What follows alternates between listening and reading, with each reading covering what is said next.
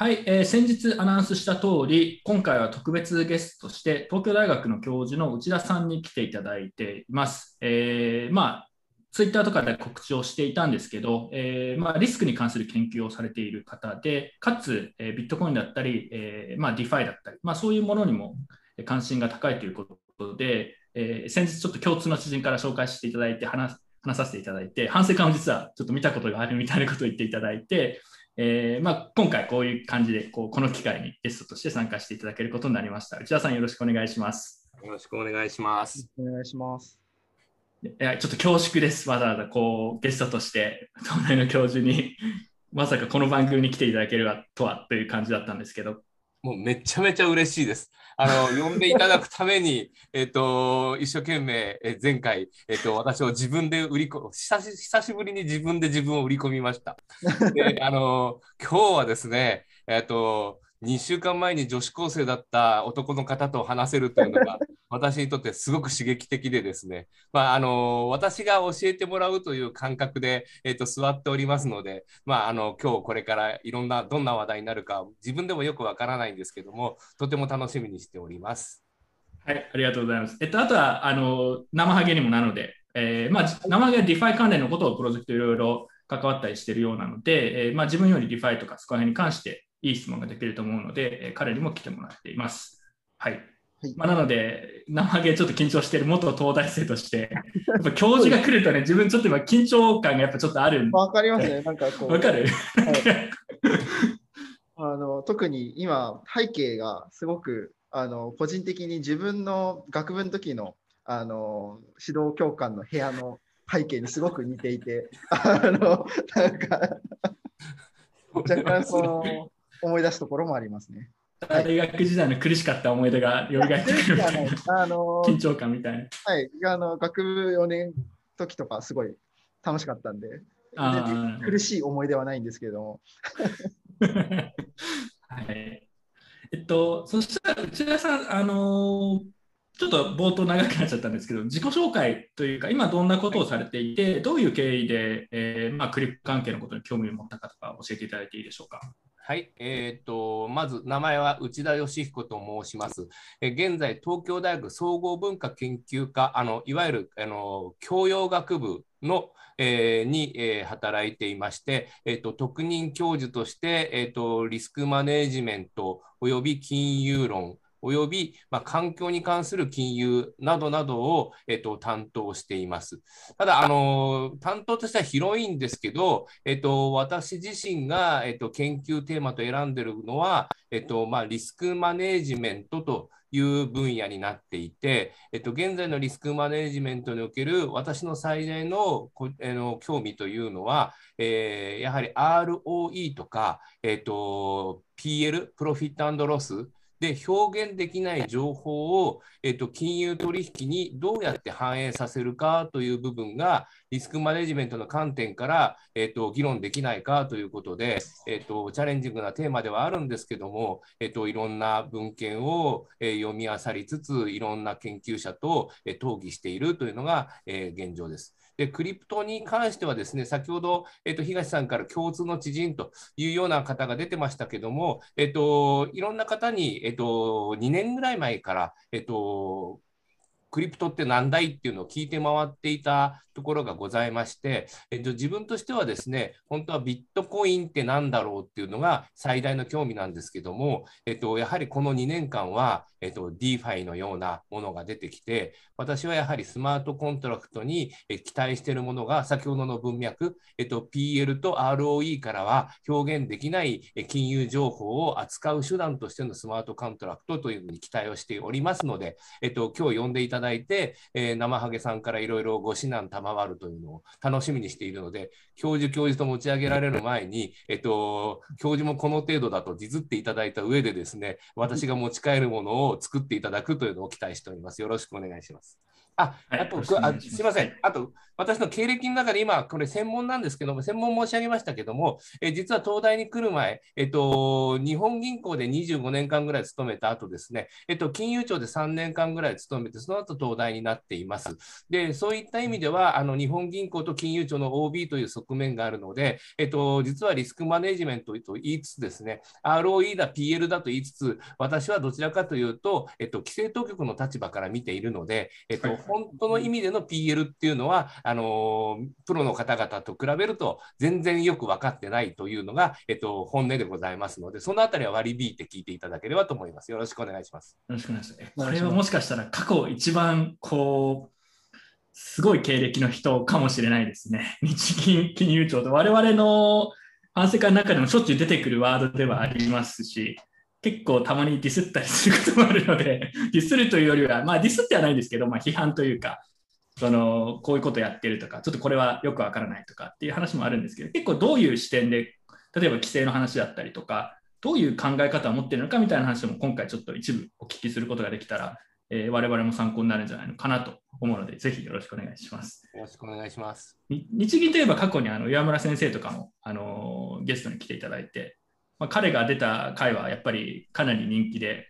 前回、別にも結構前ですけど、まあ、2、3年くらい前に来ていただいたときにかなり面白い話を岩村先生から聞けましたね。はい、日銀とななかなか反省会は、なんかゆかりがある感じになってきてますね。僕はビットコイン始まる頃は日銀何やってんだと思ったんですけど、なんか気づいたらゲストがそっち系の人が案外いるっていうした。ら、あの、反省会に出演した職種の中に1位、2位と2位、日銀、1位が。ありえますね。ありえます。はい。はい。というわけで、えっと、自己紹介をしていただいて、で、早速なんですけど、あの、まあ、ディファイの話、まあ、金融だったり、リスクマネジメントのプロの観点からどういうふうに考えてるかっていう話も聞いていこうと思うんですけど、まあ、まずは、あの、基本的な話を教えていただきたいなと思ってまして、まあ、リリスクとは何なのかとか、リスクマネジメントとはという、なんか本当に基本的なことでいいので、それをちょっとぜひ一部教えていただいて、でその上で DeFi ってそういう観点からすると、こういうポテンシャル魅力、もしくはリスクや課題があるよねみたいなところについてちょっと open-ended な議論をさせていただければなと思います。はい。はいなので、ちょっと一一部だけ内田さんの研究されていることを教えていただくという感じでお願いします。あじゃあ悔しいので、まあ、東さんに聞いちゃおう。リスクって何ですか 悔しい、悔しいというのはどういうどういう意味であの要するに結局、結果として、私がまあ言ってみれば、あのアウェーで今、あの試合が始まったなと思っていて、はいはいなんとかアウェーの不利を、えっと、えっと、え ーなんとか、なんとかしたいなと思って、あのもちろんリスクって、それぞれの方にえーとってリスクの形で違うというところを、私はすごく重要視しているので、うん。えっと、例えば東さんにとってリスクっていうのを定義すると言われたら、どう定義されます？ああ、まあ、思いつきで十分なんですけど。まあ、そうですね、まあ、将来に対する、えー不確かさというか、うんという感じで自分は捉えていますね。うんうんはい。まあ、あとはリスク、いろんな形があるって言いましたけど、まあ、あの自分の中でリスクは、まあ、これはリスクの定義とはちょっと離れるかもしれないですけど、えーある程度分かっているリスク、まあ、こういうことが起きるだろうって言って、パターンを考えて取るリスクと、あとなんかよく分かんないけど、なんか、なんかよく分からないことが起きたっていう想定外のリスクみたいなものを自分は個人的にはなんか意識してますね。うんなるほど。ちょっと定定義ではないんですけど、なんかリスクって僕は専門ではないんですけど、そういうもわっとした感じで考えて。はい。いやー、やっぱ嬉しいですね。すげえ詰まった話で。えっと、リスクの話、そこからもう3、4時間、えーやって、小テストまで作れるような話題が今、えっと、いや、もう怖いですね。やっぱ教教授話すなんか小テストとかやるの。はい。えっと、生ハゲさんから見てリスクってどんなものなんですか？えーまあ、じ自分はどちらかっていうと、なんかこう、不確かさっていうと、アップサイド、ダウンサイド両方あると思うんですけど、どちらかっていうと、こう、自分が今、その定義とか、これも離れちゃうんですけど、自分が一番こう嫌なのは、リスクとして嫌だなと思うのは、なんて言ったらいいですかね、なうーんと、もう本当に何何が、おえーなんか起こる可能性がすごい低いんだけれども、なんか起きてしまうときは起きてしまう。例えば、あの事故に遭うとか、うん。あの起きてしまうときは起きてしまって、かつ、えーその影響がなんかその先すごく長引く長長引いてしまうもの。例えばなんか病気かかるのはリスクだけれども僕と本人と個人としてはそんな大きなリスクじゃない。だけれども後遺症が残るような病気になるとかうん。はすごいリスクだなっていう感じですね。いやそれで言うと、あすみません、日常的に生きてる間では、リスクって言ったときは、なんかちっちゃいリスクじゃないんですよね。なんかちょっと遅遅れるとか、なんかで大きな、なんか不利益なことをリスクとしてなんか捉えてる節はありますね。普通生活してる上では。事故とか、まさにそうですけど、病気とか。ええっと、いわゆるファイナンスの教科書におけるリスクというのは単なる不確実性なんですね。で単なる不確実性ということになると、まあ、あの皆さんの場合、ボラティリティと言葉もまあ馴染みがあるかもしれないですけども、えっと、上行っても下行っても、それは不確実であって、ボラティリティの水準が高くて、リスクがあるというような形になる。で最近でいうあのリスクと資本の関係とかリスクと収益の関係というようなことをいわゆる教科書的に扱おうとすると分母は不確かさでその分子っていうのは、えっとまあまあ、その時に獲得できた、えっと、利益ということでこれは、えっと、分子に利益を置いて、えっと、分母に、えっと、リスクを置きましょうと。でリスクに対する備えというのは資本なのでリスクイコール資本で考えると、資本分の利益になるわけですよね。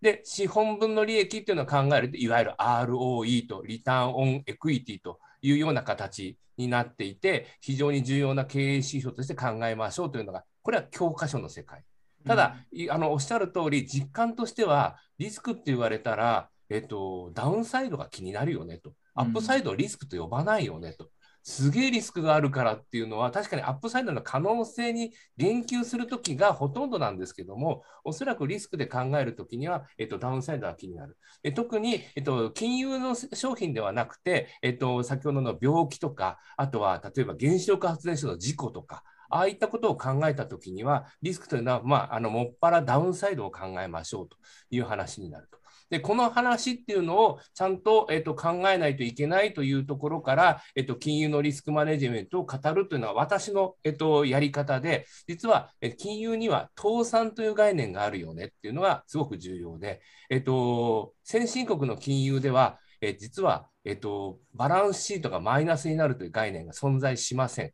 すなわち、どんなに大きな、えっと、借金をしても、えっと、最後は命を取られる代わりに万歳をすればいいというルールになっている。これ実は、えっと、よく考えると、それって自分のクレジットに対するオプションを、えっと、持ってるっていうことなんだと思うんですね。で、ただ、えそこをオプションだとかクレジットだって言葉は関係なしに、リスクというのは予想外の、将来予想外または想定外の事象が発生し、自分の資産に既存が生じることというのをリスクと考えると、だんだん分かりやすくなるのかなと。で自分の資産という言葉を企業に直すとすれば、えっと、資本が既存することという形でバランスシートをイメージしていただければいいと。で要はリスクというのは2つ、想定外の事象が発生するということ、自分の資産がマイナスの影響を受けること、この2つが組み合わさった概念がリスクということで、今日進めさせていただければ、えっと、あんまり誤解が生じることなく、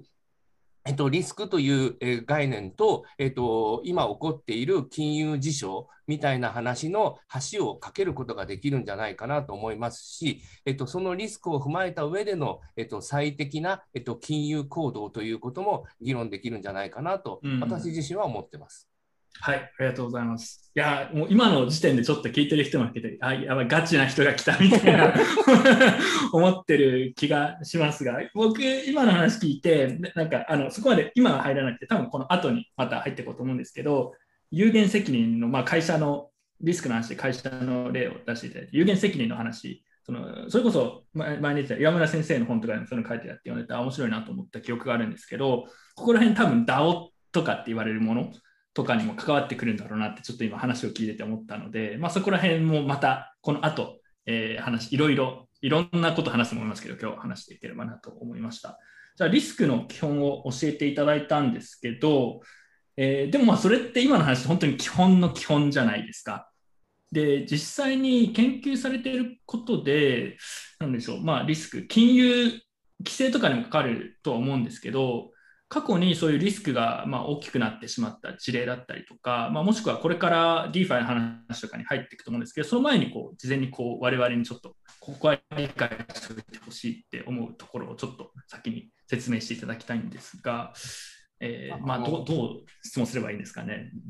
まず過去の事象として、はい、えっと、ここでどの事象を取り出すかで大体年齢が分かるんですね。はい、私の先輩だとブラックマンデーという、えっと、株式市場の、えっと、大暴落を大体、えっと、引用します。で、私の世代だと、実はアジア通貨危機とか、えそういったところを言う人が出てきたり、リーマンショックと言われているものを言っている人が出てきますね、という話。あまあ、リーマンショックはもう少し後ですね。アジア通貨危機を言う人が出てくる。で、もう少し新しくなると、リーマンショックとか、サブプライム危機とか、欧州ソブリン危機と呼ばれているものがあるんですけど、全部同じなんですよね。え実は、えっと、当然明日起こると思ってたことが起こらなくて、市場参加者がびっくりして、みんな同じ方向に動いて、で、えー、まあ言ってみれば、えっと、株式市場であったり、為替市場であったり、えっと、国際市場であったり、そういったところが過去見たことのないような価格下落が生じている。それがまあ大きな事象で、今の金融当局というのは、そういう事象がまた起こるだろうけども、起こった時にはうまく処理したいというのが希望。できれば起こらないように未然に防ぎたいと思っているというようなところがありますね。その例えば今すべて共通っていうことがあったんですけど、ブラックマンでアジア通貨危機リマンショック。具体的にはどういうことが起きたかっていう、まあ、共通の部分って何なのかってところをちょっと改めてお聞きしたいんですけど。はい。えっ、と、共通部分としては、えっ、と、まあ、クリプトの世界でいうと、えっ、と、ビットコインの、えっ、と、過去の、えっ、と、価格履歴を見ましょうと。で、多分2017年ぐらいにドーンと落ちた後、ニュルニュルニュルって言って上がってきたっていう時に、えっと、2018年の頭から、えっと、2020年の、まあ、2020年の、に今年2021年？え、えっと、えっと、今年の6月ぐらいまではずっと下がらなかったわけですよね。で、要は過去データを使っても下がるという事象はないわけですね。うんで、えっと、大体、えっと、観測期間というのがあって、普通金融の世界では過去5年見ます。過去5年以上はなかなか見ることができない。それは実務的な観点もあるし、えっと、テクノロジカルな観点からもあるし、統計学的な観点もあるんですけども、5年以上前のデータどう使うかってまた違う議論があるんですが、過去5年を見ましょうと。で、今、あの、ビットコインの場合って過去3年なんですけども、5年を見て、えっと、一回も落ちたことないものっていうのは、あんまり落ちる可能性って考えたくなくなるんですよね。なぜなら、考えるとビジネスチャンスを失うからなんですよね。要は、右肩上がりのマーケットでリスク、先ほど言うダウンサイドの方ですね。それを気にして積極的なビジネスをしなければ、他の人に負けるっていうのが、まあ、分かってるわけですよね。で、そういった意味で、えっと、例えばブラックマンデーの時でもいいですし、えっと、アジア通貨危機でもいいです、サブプライム危機、どれでも同じなんですけども、長い、えっと、だらだらとした上昇、これが続いている。普通の金融資産なので、あのいわゆる指数関数的な上昇はないんですけども、だらだらとした上昇が続いていると。で、それで上昇があると考えられると。市場参加者のほとんどが上昇を期待する、ここポイント、期待すると。うん、そうした中に、突然、まあ、2%とか3%の下落が来ると大きなトリガーとなって、えっと、ドミノ倒しが発生する。で、こういう事象が今まで何回か起こったんですよねという形で、後から出てくると思うんですけども、びっくりするような事象が最初に発生した後に、ドミノ倒しが発生するような、えっと、下地が構成されるというようなポイントで、だらだらと長い右肩上がりを、えっと、経験していると、え実はドミノ倒しの原因が積み上がるケースが多いんですね。そういった意味で、えっと、いわゆる我々はシステミックリスクという呼び方をしていて、えっと、金融市場があの金融システムとしてうまく機能しなくなる事象としてシステミックリスクという呼び方を、えっと、することがありますね。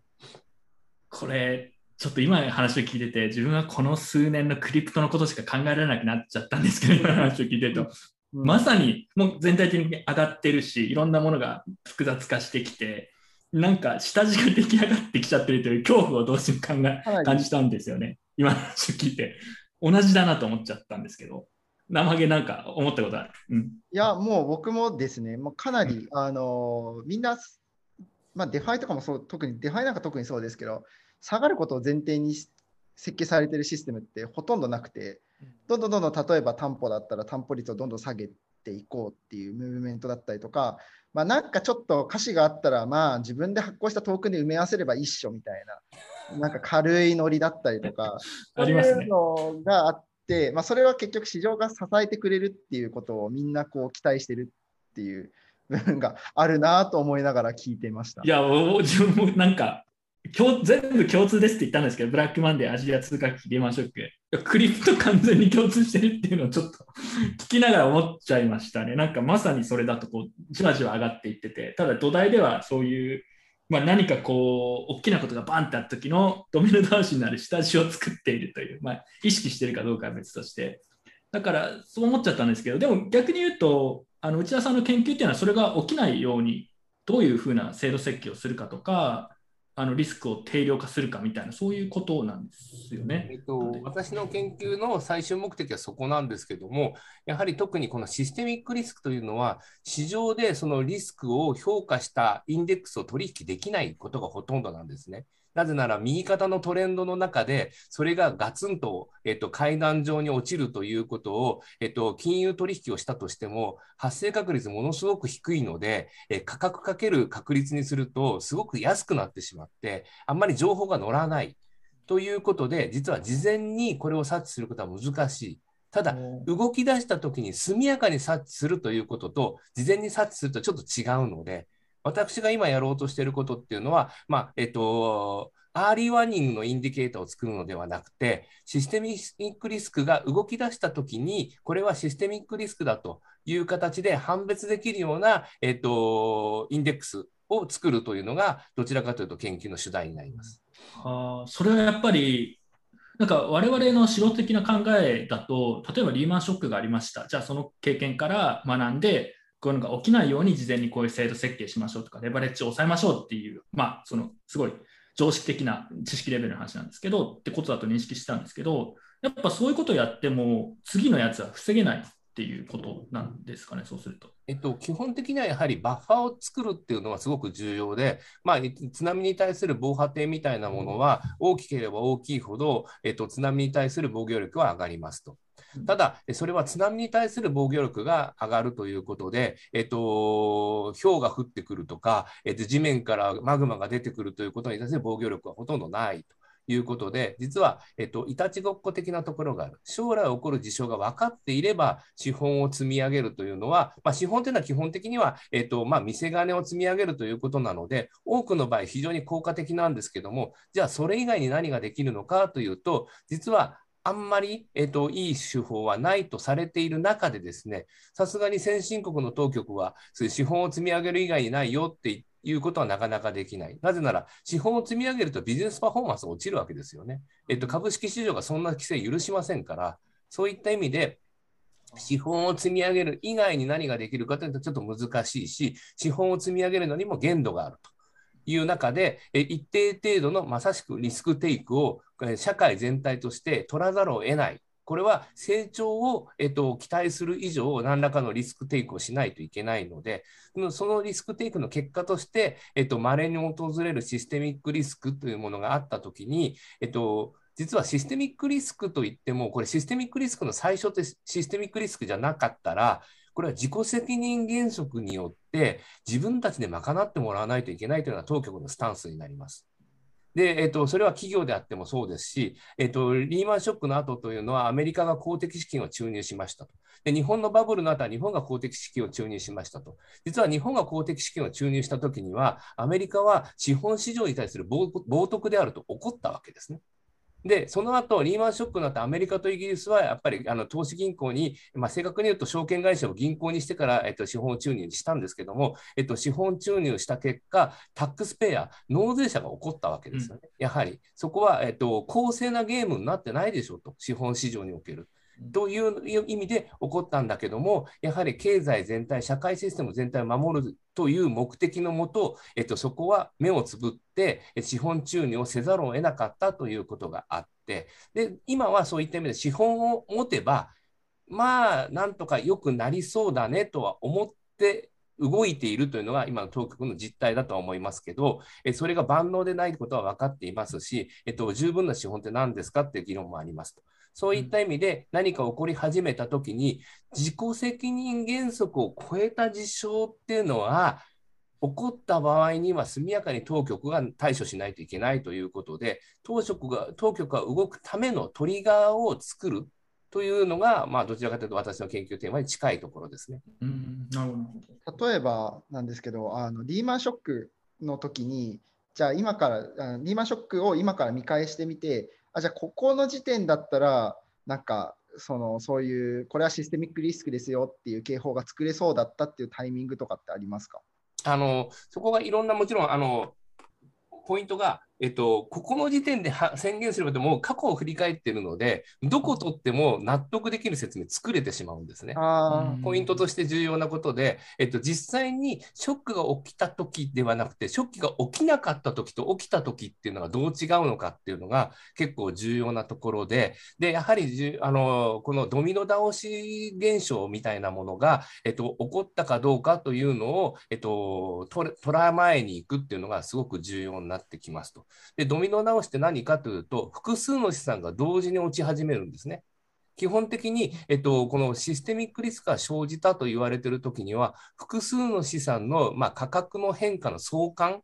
これが1またはマイナス1に偏ると言われています。で、実際これは1またはマイナス1に偏ります。みんなが同じ動きをするからです。要は小さな出口にみんなが脱出口を求めて、あのー、ラッシュするわけですよね。でそういう現象が、えっ、ー、と、もう過去にどのパターンでも起こってますので、えっと、どちらかというと相関係数の変化とかそういったものを追うのが一番基本的なところ、うん、さらにそれだけだと情報が足りないのでいろんなやや難しさがあるようなさまざまな情報を集めたりもしますけども基本はドミノエフェクトが発生しているかどうかを見に行くところからが、うん、えっと、重要だと思ってます。なんか例えばですけど、あ自分ちょっと聞いたのが、あのリーマンショックの時に、普通、今の感覚、普段の感覚だと、まあ、なんかみんな金とか、そういうのに逃げるっていう考え方しがちですけど、うん、一瞬金がめっちゃ下がったっていう話を、こう耳に、それもやっぱりこうみんな、その、もう資産ってものに対してみんなダーって逃げていったっていう結果において相関係数が一時的にマイナス1に寄ったあ、まあ、1に寄ったっていうえっと、あの時の金の動きっていうのは私もうまく説明できないんですけども、えっと、基本的には、まあ、1またはマイナス1っていうのはポイントでですね、要は、えっと、1じゃないんですよ。全部が1になって全部が暴落するわけではなくて、逆にはマイナス1にまたななることもあるので、1またはマイナス1っていうのがポイントになって、やっぱり逆に動くものもありますと。ただし、重要なのは、えっと、例えば債券と価格っていうのを、あ債券と株式っていうのを価格で表現すると、当然、えっと、両方とも落ちるときにはマイナス1なんですね。債券というのは、えっと、金利が上がると価格が下がりますので、えっと、そういった意味では、えっと、悪いインディケーションとしては、え債券は価格はやっぱり下がるということあ、価格が上がるとか下がるとか、まあ、パターンによりますね。えっというのもあるので、1またはマイナス1っていうのをどう見るかっていうのは、やはり、えっと、経験で判断しないといけないところがありますという形ですね。でいずれにせよやっぱり、えーと、資産が逃げようとするんですけど、逃げ場がなくなるところまで行くのがドミノエフェクトです。うん、どの資産もいまいちになります。ドミノエフェクトが起きたときに、なるなるべく早くそれを感知して、まあ、あの被害がこう広がりすぎないようにしようっていうようなことを研究されてるってことだったんですけど、これってでもすぐに起きるものではないんですかね？それは例えば1ヶ月とかのスパンで起きるのか、それとなんか、なんとなくのイメージなんですけど、結構ある日突然1日でバーってなったとしたら、感知しても対応が間に合わないってこともあり得ると思うんですよね。そそこら辺はどうなんですか？すごい重要なこととして、えっと、大企業っていうのは、えっと、1日で倒れるようなイメージはあんまりないんですね。基本的にはどんなに急いでも1週間とか1ヶ月とかやっぱかかります、これは。で、えっと、いわゆる過去のシステミックリスクと呼ばれている事象も、えー、最初が起こってから、やっぱりそこになるまで数ヶ月かかっているケースが多いです。うん、で、これ、クリプトの世界だと、もうフラッシュロンみたいな世界があるぐらいですから、うん、もう今、ドミノが始まったら2時間後にはそこだろうみたいな話をするんですけど、もともと金融取引って約定してから、えっと、実際の証券がデリバリーするまで2日とか平気でかかってたんですね。最近でこそ、セームデー取引っていうのは出てきましたけども、昔は T プラス2とか T プラス2と呼ばれていて、えっと、いわゆる本当に約定したという、これは事実が発生してしているので、もう債権債務関係が発生してるんですけども、実際に、えっと、お金が支払われて、証券がその代わりにやってくるのに、3日とかかかるのが、プロの世界で当たり前だったんですね。まあ、そういった意味であの海外送金に何日かかかるというのは、まあ、まあ、トラディショナルな金融からすると、それ安全を確認しながらやるんだから、それからしょうがないよねっていうところがあったんですけど、やはりビジネスの速度も上がりましたし、テクノロジーも変わってきたということで、えっと、セームデー取引がどんどん増えていますと。ででも、クリプトの世界でセームデーでも許してくれなくて、もうセームセコンドとか、まあ、私、ビットコインがなんか何秒かかります、イーサが何秒かかります、アバランチだと何秒です、コスモス何なんかみんな急いでるなみたいな感覚がやっぱりあります、ね、いや今の話やっぱ聞くと T, T 今までは T3 だったから T0 にするんだっていう人いますけどだから今みたいな話が今まで1ヶ月こうなんだなんでしょう他に1ヶ月本来だったらかかるところがクリプトだったら全てが早いのでもう数時間で 一気に死ぬみたいなことが、まあ、理論上はあり得てしまうっていうのがまあでもあります怖さとしてあるってことですよね。だからそれすごく重要な話だなと思ったんです重要なこととして、クリプトだけが金融システムを構成していないので、えっと、クリプトが震源地だったとしても、他の金融資産もその速度ではきっと落ちることができない。うん、ここはあの重要なポイントで、クリプトからお金が逃げられなくなったときにどうなるのかっていう部分に関して、他の資産まで引きずられてこないと、えっと、おそらくシステミックリスクとは呼ばれないんだと思います。多分社会全体にでも影響を与えるシステムリックではなくて、多分クリプトの世界の中のシステムリックリスクはでもあり得る。クリプトの世界のシステミックリスクはもうすでに、えっと、今週も結構ガーッと落ちてますけど、やっぱり10%落ちてたら当然システミックリスクなわけですよ、普通で考えると。我々はなんか通常運転ですよね。なんかなんかあ資産30%減りましたみたいな、その、確かに、のんきな感じですけど。あの要は年間で20%とか落ちればもうとんでもない話ですから、うん、そういった意味ではもう crypto というのはあのジェットコースターというよりはもうむしろ量子力学力学的なジャンプみたいな中間のステートがないよねみたいな感じですよね 我々から言うと。もう最初と最後しかないような現象が今毎日起こってるっていうああそういう感じで見てらっしゃるってことなんですね、はい、毎日システミックリスクがみたいな。あのそれと同じあのボラティリティがあるのでなんかあのやっぱり、えっと、米国が ETF として BTC の現物を入れてないっていうのは気持ちは分かります、私は。うん、ああ、はい、なるほど、なるほど。やっぱり怖いですね、まだ当局者としては。うんいや、いろいろ話してたんだけど、生なんかあればどんどん聞いてって。話す話すことはたくさんあるんです。めっちゃ面白いですね。めちゃくちゃですけど、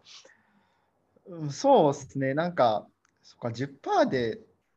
10%の10%ってなんか何結構ショックで、うん、あの、大体寝て起きて10%、15%下がってて、もう一回昼寝して起きたら、ちょっと戻ってるとか、結構こう、あります、ね、よくよくある話にはなってますね。この前ジ、ジムで結構頑張ってやってたら30%落ちました。30%か20%か忘れましたけど。いや、で、ETF のちょっと話になっちゃうんですけれども、あのその ETF がちょっとこう自分が全然こう詳しくないっていうのがあるんですけど、まあ、先物の ETF が良くてこう現物の ETF はちょっと怖いっていうおっしゃってたのはそのどういう規制当局の気持ちがあるからだとあの私は当局の人間ではないので、なんですけど、えっと、なんかその気持ちを想像すると、というか、はい。えっと、すごい、あの、これはもう、あの、感覚的な問題なんですけども、えっと、現物って現物なので、えっと、枚数がないといけない。取引は最後、決済尻は現物と、まあ、お金みたいなものを、まあ、ビットコインの場合は何が現物で何がお金かって微妙なところありますけども、えっと、株式で言うと、株式があってお金がありますと。その交換で取引が完了しますという形になりますと。で、先物と先渡しというのがあるんですけど、先物っていうのは実は、えっと、その証券そのものを取引しない。だから証券の発行枚数に依存しない市場なんですね。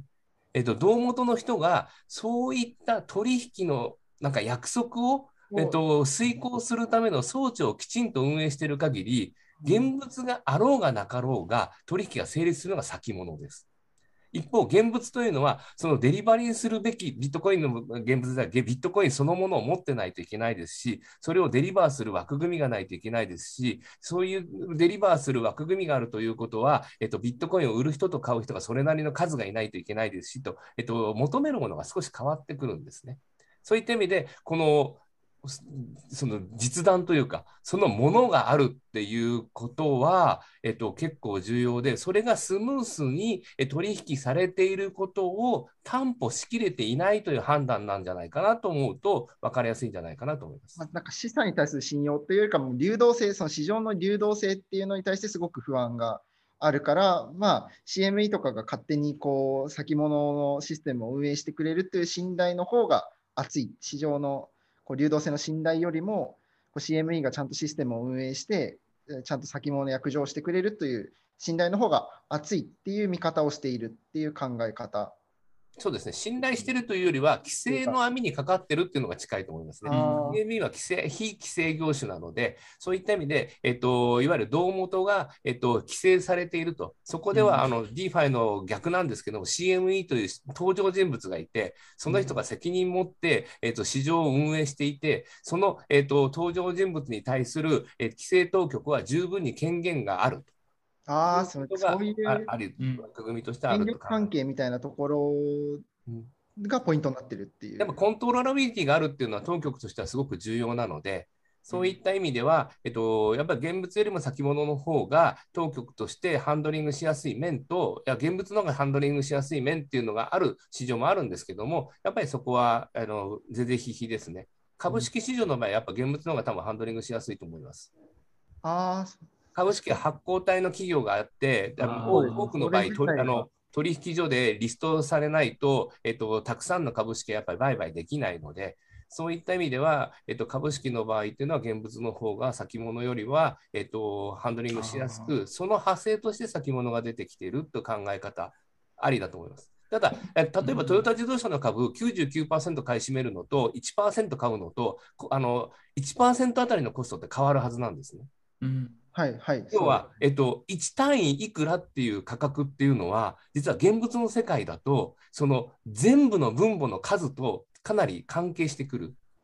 ちょっとだけだと、誰が買っても同じ1単位いくらっていうのは、例えばトヨタ自動車の株 1, 1株100円にしましょうかと。100円で買えますよねと。ただ、買い占めようと思って、例えば、えっと、TOB かけようと、テイクオーバービットかけようとしたときに、プレミアム載せないと誰も売っちゃくれないわけですよ。それはなぜかというと、買い占めるというのは、もうそこにある、えっと、券面が、え送料が決まっているうち何パーセントまで買わないと意味がないというのは分かってますし、それを買い進めたいということになると、えっと、要は本当に買いあさるという行為をしないといけない。で買いあさるという時には価格が変わるっていう、要は、えっと、ここも、あのー1枚いくらというものをどう考えるかという部分に関しては、えっと、理想的な世界と実際に取引される世界を区別しないと、えっと、見誤るケースって出てくるかもしれません。僕が個人的に今話を聞いてちょっと面白いなと思ったのが、あの当局としては、例えばビットコインの現物と先物に比べたときにコントロールしやすいかどうかっていうのはすごく重要な視点っていう発言があったんですけど、それで言うと、ビットコインはあの管理主体がいない分散型の、まあ、通貨、アセットみたいなコンセプトなんです。これはやっぱ新しい、誰に、誰をコントロールすればいいんだみたいなところで、その現物に関してはやっぱ新しい、当局もちょっと悩んでるというか、どうどうすべきかっていうことなんですかね。こやっぱり。ここは難しいですね。例えば金って金も別にどこに埋まってるかっていうのは誰もコントロールしてなくて、掘り出された金っていうのから始まるわけで、でビットコインも掘り出されたビットコインがまあ流通されてるんで過ぎない。ということから考えると、まああのビットコインの発行者がいるかいないかというのは、実は本質かどうかで私は何とも言えないなと思っていますが、やっぱり安心感として、えっと、ビットコインが誰が持ってるかっていうのをあトラックしづらいっていうのはすごくある。あね、ほとんどが匿名のアカウントですから、そういった意味では、金とか株式とはだいぶ、えっと、まあ、金融資産としても、えっと、毛色が違うというところはあるんじゃないかなと思いますね。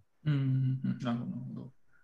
じゃあ当局としてはちょっと極論ですけど誰が持ってるか分かった方が安心できるというか信頼できるというか何かあったらその人に行けばいいからっていうような発想なんですかね。まあ、ものすごくグッドクエスチョンで、別にまた当局としては、内田個人としては全部言い換えてるんですけど、あもちろんあの みんな気をつけていただきたい。当局としてはなくて、内田個人としてはの発言であるということを踏まえた上でなんですけども、一番匿名性が高い手段では現金だと思います。うん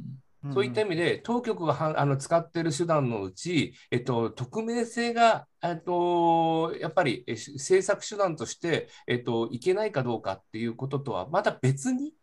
えっと、やっぱりこの捉えどころのない市場という生き物を、えっと、モニターする上で、えどこに誰が、あもうどこの誰がどれだけ思ってるかみたいないう、うん。えっと、ものの情報が得られると安心感があったのも事実なんですが、金融市場の中で一番の登場人物である、いわゆる現金、これは無記名なので、えっと、かなり、えっと、今言われている、えっと、いわゆる KYC が必要だということとは対極にあるものであることは事実です。まあ、でもこの KYC が最近厳しくなってきてる規制が厳しくなってるって話とこのリスクとかきこの、まあ、現物の ETF の話でありましたけど、まあ、結構つながるとこやっぱあるんだなというとか聞いてて思いましたね。その誰がどれくらい持ってるかって仮に全く分かんなかったら まあ困るあのななんでしょうねやれることが彼らとしてもやれることがやっぱ手駒が減ってくるっていう印象なのかなと僕はちょっと聞きながらこう思っています。ここはすごく重要なんですけど、実は現金ってうんすごく体積があるんです。重さもあって。はいはい40億円の現金を運ぶためには軽トラックが必要です。だから要要は、実はどこの誰が持ってるかっていうのを現金のベースで考えるときには隠せないっていうのがあるんですよね。そういった意味で、現金は固有の安全性っていうのは別の角度から言うと存在しています。うんで、あの、アンチマネーロンダリングもそうなんですけども、ビットコインがなんでここまでアンチマネーロンダリングとかで警戒されるかというと、やっぱり体積がない、うん送金時間がゼロである、このあたりの話っていうのはかかなりあの匿名性とは別の観点で、はいえっと現金とは性質を異にしているというのは、えーあるんじゃないかなと私個人は思ってます。ね。まあ、現金もそうだし、ゴールドとかも似たような用途で使われるときは、やっぱ隠しづらいですからね、特にこなんでなんかありましたよね、空港で捕まったみたいな、たくさん金融入しようとして、みたいな、まあなんかそういうのもあるんで、なるほど。ありがとうございます。そしたら、まあ、僕個人としては今の時点でかなり面白いですけど、基本的なところも含めて、ちょっとずつこう、クリプト系の話、今された話は基本的に一般的な話だと思うんですけど、これがどういうふうにクリプトに関わっていくのか、まあ、内田さんの視点から、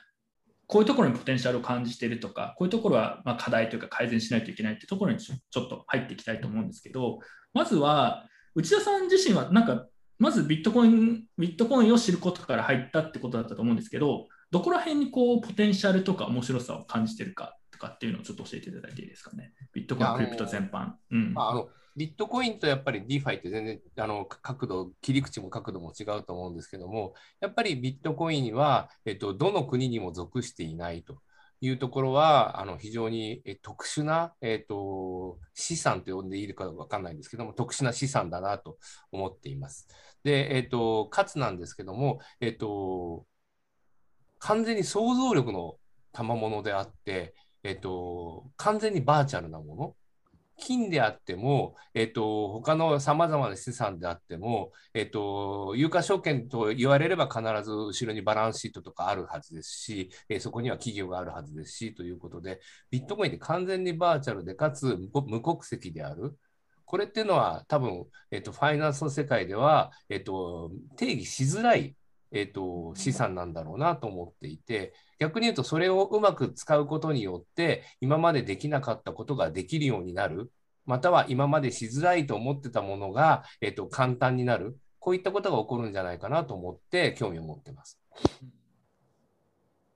DeFi はそれで言うとどうでしょうか？ビットコインと違うと DeFi はですね、えっと、やはりスマートコントラクトというものが自律的に使われるというのが非常に興味があって、やっぱり私は金融の人間ですので、金融取引というのは契約であると。契約というものが、えっと、有効か無効かというのは、六法全書なるものを、えっと、めくって、えっと、そこに書かれている条文と一致性を議論するんですけど、えっと、やっぱり言葉の使い方どういかんでかなり曖昧なんですよね。で、曖昧なものっていうのは裁判所で裁判してもらって、えっと、判断するっていう枠組みがあるんですけども、やっぱりかなり、えっと、段取りも多いですし、法律という特殊なツールを使わないといけない。で、どうせ特殊なツールだったらエンジニアリング的に、えっと、ソリディティでなんかスマートコントラクト書きゃいいじゃんみたいなところを感じましたので、これはすごいなというのが、えー、私の一番最初の DeFi に対する感想です。で2番目は、えっと、この DeFi というのが、一番驚いたのは、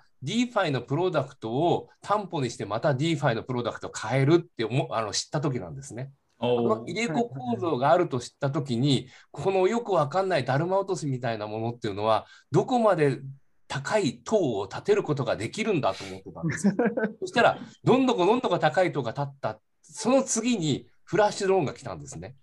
フラッシュローンっていうのは時間の概念を外した、えっと、金融商品だと私は考えています。で、実は金融っていうのはもともとマクロ経済学には登場しない、えっと、概念なんですよ。で何かというと、えっと、マクロ経済学っていうのはその時点その時点の財の交換をマクロで見るという学問なので、えっと、いわゆる維持転換時点を変えるような装置というのはマクロ経済にいらないこれが基本です。で、金融っていうのは、や維持転換のその交換というものを実現する一つの手段として、えっと、便利なものですし、人間が発明したもので、金融を入れるということは、時点の概念を入れるということだとは思ってた。ずっと思ってた。で、フラッシュローンを見て、おやられましたと。全然違うと。もう本当に、もうあの視野の外から、ボーンと真ん中になんか謎のものが来て、えっと、自分の今まで学んできたものは知ってたと思ってきたこと、これがかなり相対化されたなと思っていて、これは面白いなと思ってます。まあでも、フラッシュロン、フラッシュロンの話しましょうか。ここ、なんか生ハゲなんか聞きたいことありますか？ここら辺に関して。そうですね。まあ、フラッシュロンというよりかは、どちらかというと、フラッシュロンもこう、えー、っと、基本的には DeFi の入れ子構造の中で存在しているものだと自分は考えていて、で現在 flash loan っていうと、まあ、大部分はどちらかというとハッキングに使われているっていうところがあって、まあ、それもまた ちょっと自分の話になっちゃってあれなんですけどあの面白い今の あの先生の話聞いてると面白いなと思うのがよくある攻撃方法がオラクルをいじるっていう攻撃方法があのよくあるんですね。でオラクルっていうのはまあ外から外部の価格データを、えー、外部の価格データを、まあ、お金を借りてきて外部の価格データを自分な自分に有利なようにいじってで、えー、っと攻撃をしてで最後戻し最後また動かして、で、お金を返すっていう、あの、一連の流れを一瞬でやるっていうことだったんですけど、まあ、フラッシュ、オラクルって基本的にはこう時間の積み重ねでこう生まれていくものじゃないですか。あの例えば、えー、っと、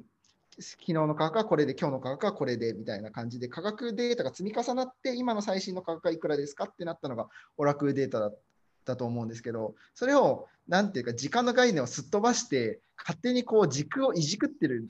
感じがあるんだなっていうのが、今ちょっとこう新しい見方だったなという感じですね。オラクルで。ショートカットって感じだね。あの軸をいじってて、軸をいじってて、かつ金融にあった時間のこうスパンっていうのをこうなくして、なくしているっていうところが、これは結構、フラッシュローのオラクル攻撃、実は結構面白いなんかちょっと SS 小説味のある攻撃だったんだなと思って、ちょっと今、感慨深いですね。いや、本当にそうですね。うん、あれ、えっと、実はオラクルでやってることっていうのは株式市場で似たようなことってよくやってたんですよね。どっかからお金を借りてきてって、ね、価格操作してってで相場で買ってお金を返すってごくごくあの資本を持ってない人が、えっと、株式市場でラディカルなトレードをしようとしたときにやる手続きではあるんですよね。で実はそれが時間の概念がなくなると実はこの種線を借りるという行為がかなりバーチャルになっている。うんで、それは普通思いつかないんですよ。金融のプロであればプロであるほど。そんなことできない。だってお金借りるというのは単位時間お金を人から借りてきてその借りたたあの代価として金利を払って元に戻すっていう発想なんですけど、まあ、フラッシュローンってお金を借りた概念が曖昧なので手数料って言葉で金利を置き換えてたりするぐらいで、うん。もう私から見るとあのこれって金融って時間をコントロールする性性質の取引手段だったのになんかさっきあのビットコインの価格変動が量子力学的なジャンプって申しましたけどさらにあの強烈な、えっと、時間軸の速さみたいなのを考えててあの昭和の私から言うと謎のものは4次元の世界から来たっていうような言い方をするんですけどまさしく、えっと、これは金融という、えっと、ユニバースの外側から来た発想だと思ってます。それでいうと、やっぱりまあ flash loan の例出ましたけど、まあ、他にもいろいろ入れ子構造。ただ、全体的に見ると、やっぱり内田さんは DeFi っていうのはすごく面白いというか、こう、まあ、なんでしょう、 DeFi の人たちが目標にすることの一つが、まあ、金融へのアクセスをこう自由にしようとか、フラットにしようみたいなことを言うことがあるんですけど、そういうことに関しては前向きというか、興味があるし、今後も可能性あるんじゃないかって考えてるってことですかね、基本的には。と、技術の進歩には失敗がつきものだなと思っているので、ものすごく大きな代価を払った結果、 DeFi がなくなる可能性もあるんじゃないかなと思っています。要は、 DeFi という技術というのは、これからやはり、えっと、人類が、まあ、優しく温めていって、さらに重要なこの金融取引のパーツとして育てたいところなんですけど、やっぱり目先の利益に目がくらんでる人たちがあまりに多くて、ちょっと DeFi の周りのさまざまな事象というのは、私から見ると、ちょっと居心地が悪いことが多いですね。具体的になんかそういう事例とかありますか？僕がちょっとじゃあ僕の意見をまずはい。あの僕は DeFi のプロでは全然ないんですけど外から見てる印象としてはまあコンセプトは僕すごくいいなと思うんですよね。分散型の金融っていう。でそれをスマートコントラクトで表現してやるっていうのはなんかこう可能性感じるんですけど現状としてはやっぱりこうとりあえず謎のポンジスキーム構造のガバナンストークンを 配ったりトレードできるようにしてそれを担保にさらになんか謎のトークンを発行したりとかなんかあのトークンを上げるよっていうのをやってるだけでなんかあまりそこに生産性がないものが多いなっていうのが現状として感じるところがあるんですよね。ここら辺の現状についてはどう考えてますかね？ここら辺のなまはげもちょっと聞きたいって言ったことだと思うんですけど。いや、私からでいいですかね？私はあの、はいあの DeFi トークンというものの謎のもの性質がまだ理解できていなくてうん分散された金融なんでしょ？と。うんなんでトークンなの？みたいなのがあって、基本的にやっぱり儲ける構造を、えっと、具現化したものとしか思えない。で、だとすると、これってなんちゃって分散じゃないの？っていうのはすごく感じますね。というような形。要は、えっと、ビットコインでいうと、やっぱりマイニングに伴うものの、えっと、労力として、えっと、ミントが行われるっていうのは make sense するんですけど、 DeFi 自体っていうのは必ずしもマイニングみたいな行為とは一対一に対応していない中で、えっと、ミントもなんか知らないですけど、なんか汗をかいたのが最初のなんか initial のなんか DeFi の構築みたいなところでって、で、それでなんか、なんかトークンがあってで、で、まあそこで、まあガバナンスという名のもとに、なんかなんちゃってガバナンスが行われているっていうのがあって、ちょっと私から見ると、分散金融っていう概念は非常に興味深いですし、将来性あると思ってるんですけども、今の運用の仕方っていうのは、ちょっと近視眼的な人があまりに多いということがあって、いい技術というのは、えっと、initial の state で、えっと、使い方誤ると禁止されてしまう恐れがあるので、ちょっと警戒しています。あーまあ、トークンを発行して、それで、まあ、バカ儲けしようみたいな人が増えれば増えるほど、まあ、今そういう感じになってるっていうのが自分の認識なんですけど、規制されてしまうリスクとかも、当局の、まあ、また当局の視点って、まあ、内田さん個人の視点ということになりますけど、当局考えそうなこととしては、そうなればなるほど、規制しなくちゃいけないっていう、やっぱプレプレッシャーというか、まあ、そういう考えが強くなるところはあり得るってことですね。えっと、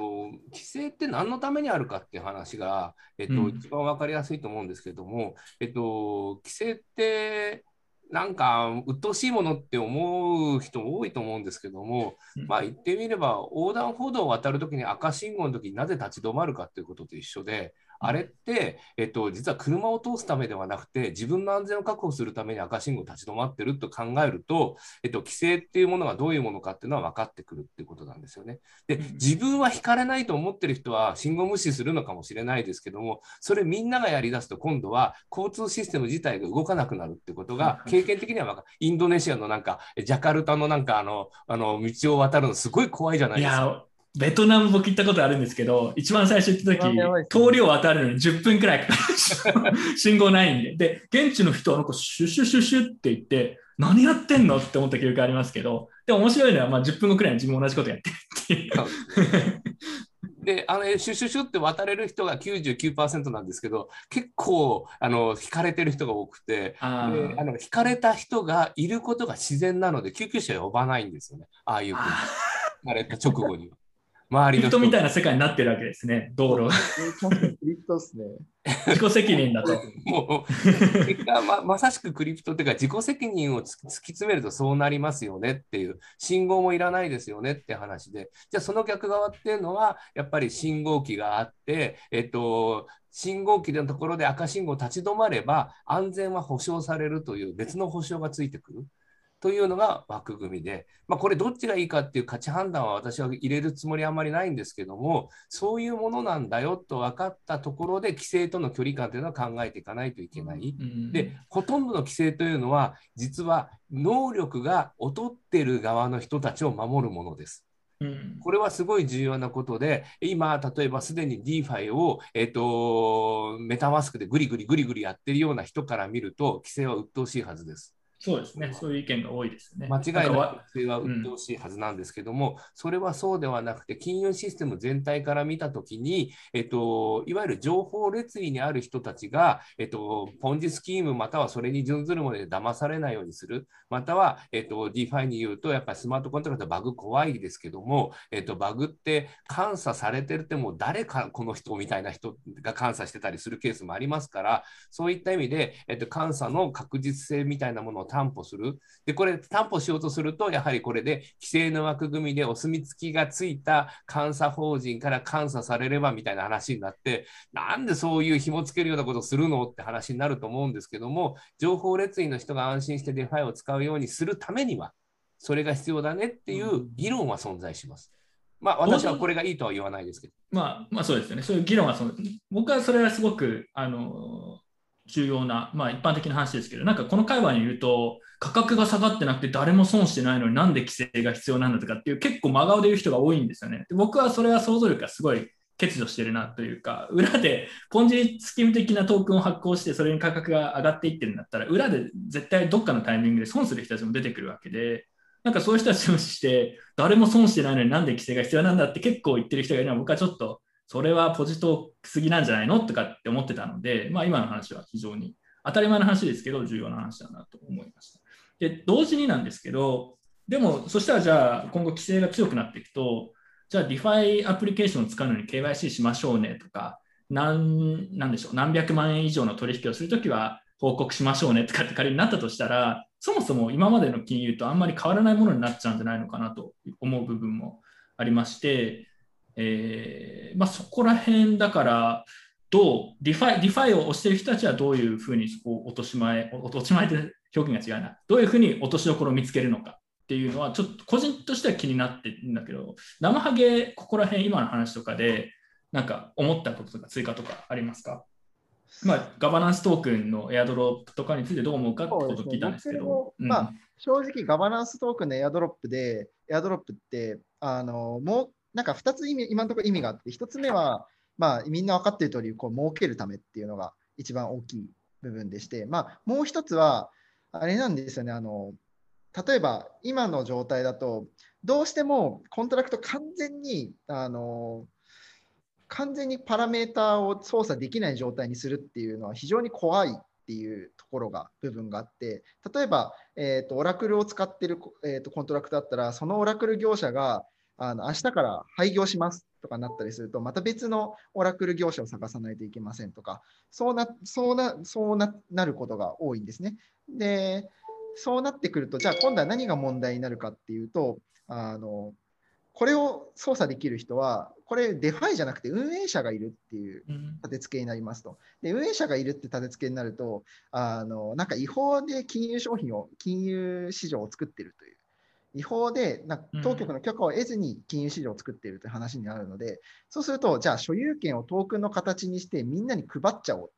で、自分はもうそれによって、それのガバナンスで決まっていることですから、じゃあ僕たちはこう運営者ではありませんっていうこう立て付けを作ろうとしているっていうところがあって、なので、なんて言ったらいいんですかね、ガバナンストークンを設ける目的で配ってるところもあれば、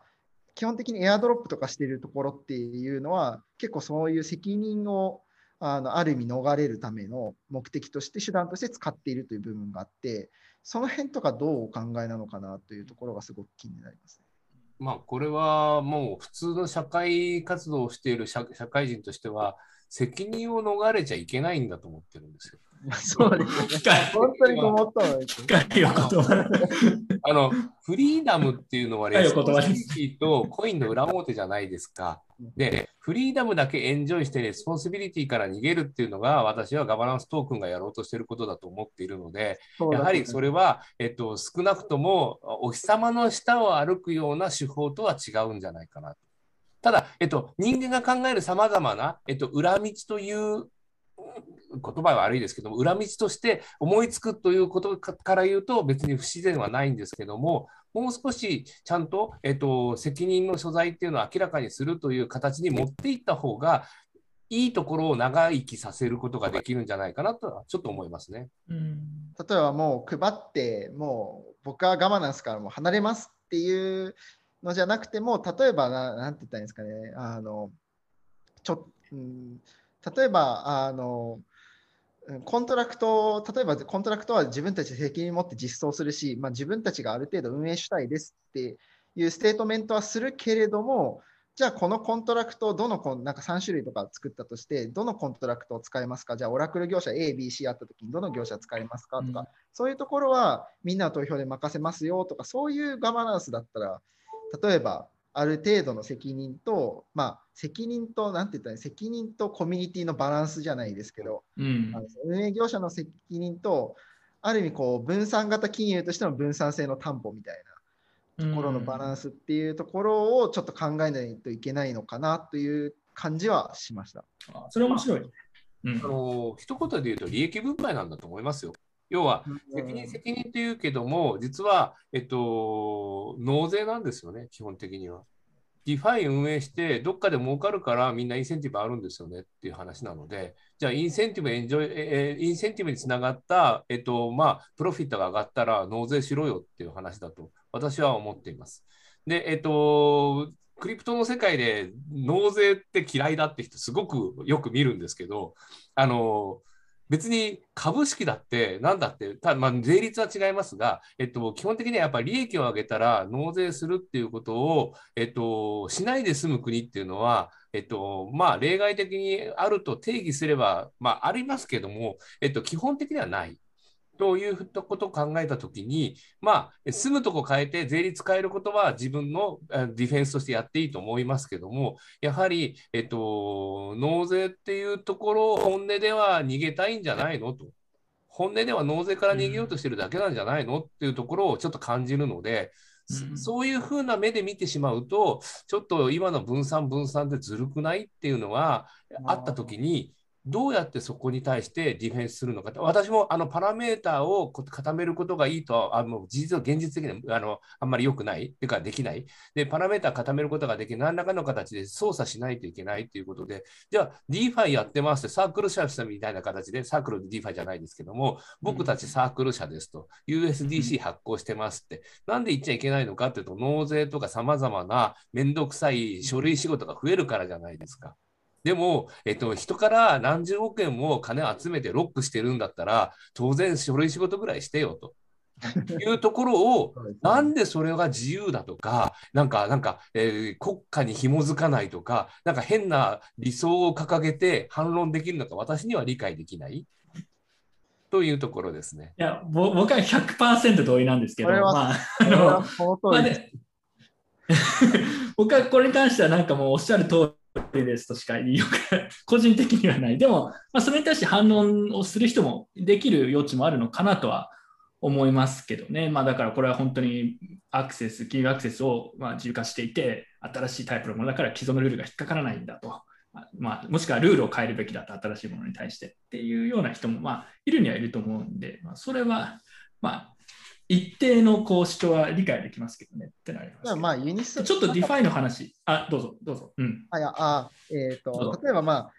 あ、あの、じゃあ DeFi ってもともと、こう、何のためにあるかって言ったら、やっぱりこう、個人的にはユニスワップがこう理想形そのユニトークを発行する前のユニスアップっていう、僕はユニスユニトーク発行しないでほしかったですね。発行する前のユニスアップっていうのがこう理想形だと思っていて、まあ、あれっていうのは基本的にもシンプルな計算式で決まってるんで、まあ、パラメータの調整とかもほとんど、てかほぼない、ほぼない状態で、であのなのであの何が起きてもあの基本的にはずっと使え使う誰みんながアクセスすることができて、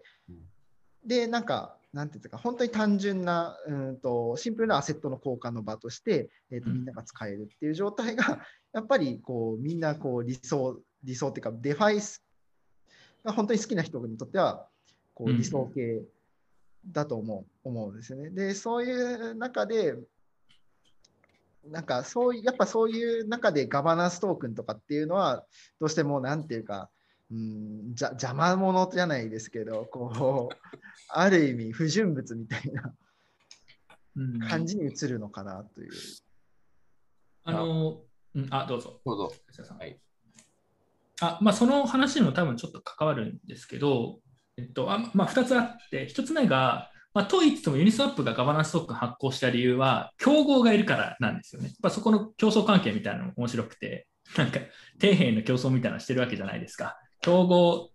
えっと、寿司寿司スワップっていうまあ具体的なのがあって、そこが ユニスワップのコードをパクってトークン発行したらむちゃくちゃ儲かったと。もうユニスワップもやらないと競争できないからっていう、こう、競争関係みたいなのがあって、もうどんどんどんどんみんなトークン発行していく。じゃないともう開発競争でも勝てないみたいな。うん、まあそういうダイナミックもあるとは思うんですけど、まあ、だから単純にお金が欲しいっていうのもあるあるとは思いますし、単純にこう競争して勝ち残らなくちゃいけないってことでやってる人たちもいるっていうのは一つ補足すべきなのかなっていうのと、もう一つは不純物って生ハゲ言ったんですけど、ガバナンストークンがこのままずっとあったら、なんかでも困ることあるのかなとは同時に思うんですよね。別にそれをトレードして損する人もいるかもしれないですし、まあ、別にユニスワップ、ガバナンストークンあってもなくても一応機能するんで、機能性という点ではあんまり変わらない気がするんですけど、そこら辺はどうなんでしょう？何何かこう不利益なことはあるのかっていうことで言うと。ガバナンスのトークンだけじゃないんですけど、あの、大で言ってる、はい、あの、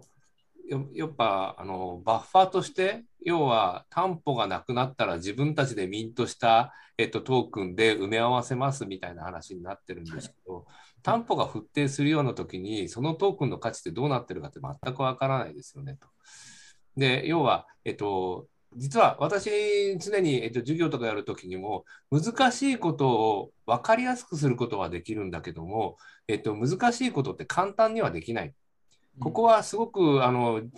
微妙な差かもしれないんですけど、私はかなりこだわっていて、で、えっと、大の枠組みっていうのは、やっぱり実は簡単なことを難しくしてるってところが、まずあ、私から言うとあんまり気に入ってない。正直好き嫌いという意味では。で、実はさまざまな種類のガバナンストークンまたは、えっと、DeFi の、えっと、コミュニティが発行するトークンが出始めていて、でそこが、まあ、言ってみれば、もうシンプルなものを難しくしているというところが、私は、えっと、ちょっと良くないなと思っていて、シンプルなものを難しくするインセンティブって必ず不純なので、そういった意味では、そこはやらなくていいことなんじゃないのと。で一方で、DeFi 自体はやっぱり考え方としてそんな簡単なものではない。だけど、ユニスワップって出ましたけども、まさしくユニスワップっていうのは、えっと、簡単じゃないかもしれないけども、考え方っていうのは分かりやすく説明可能なんですよね。あのあのまさしくガバナンストークンが出る前のユニスワップというのは。でそういった意味では、やはり、えっと、説明しやすいというか、えっと、邪なインセンティブがあるかないかっていう部分に関しては、ちょっとやっぱり、えっと、コミュニティの中には善意の塊のような人たくさんいるので、もっともっと議論していただければなとは思ってるんですけどね。なるほど、なるほど。あとやっぱり自分が思うのは、どんどんどんどん、あの例えばユニスワップだったのが、トークンが出たらスシスワップになって、マイナスマートチェーンでトークンが出たら、このシスワップのトークあのパンケーキが、パンケーキスワップに移ってっていうのを、まあ、なんか永遠に繰り返してるんですよね。確かに。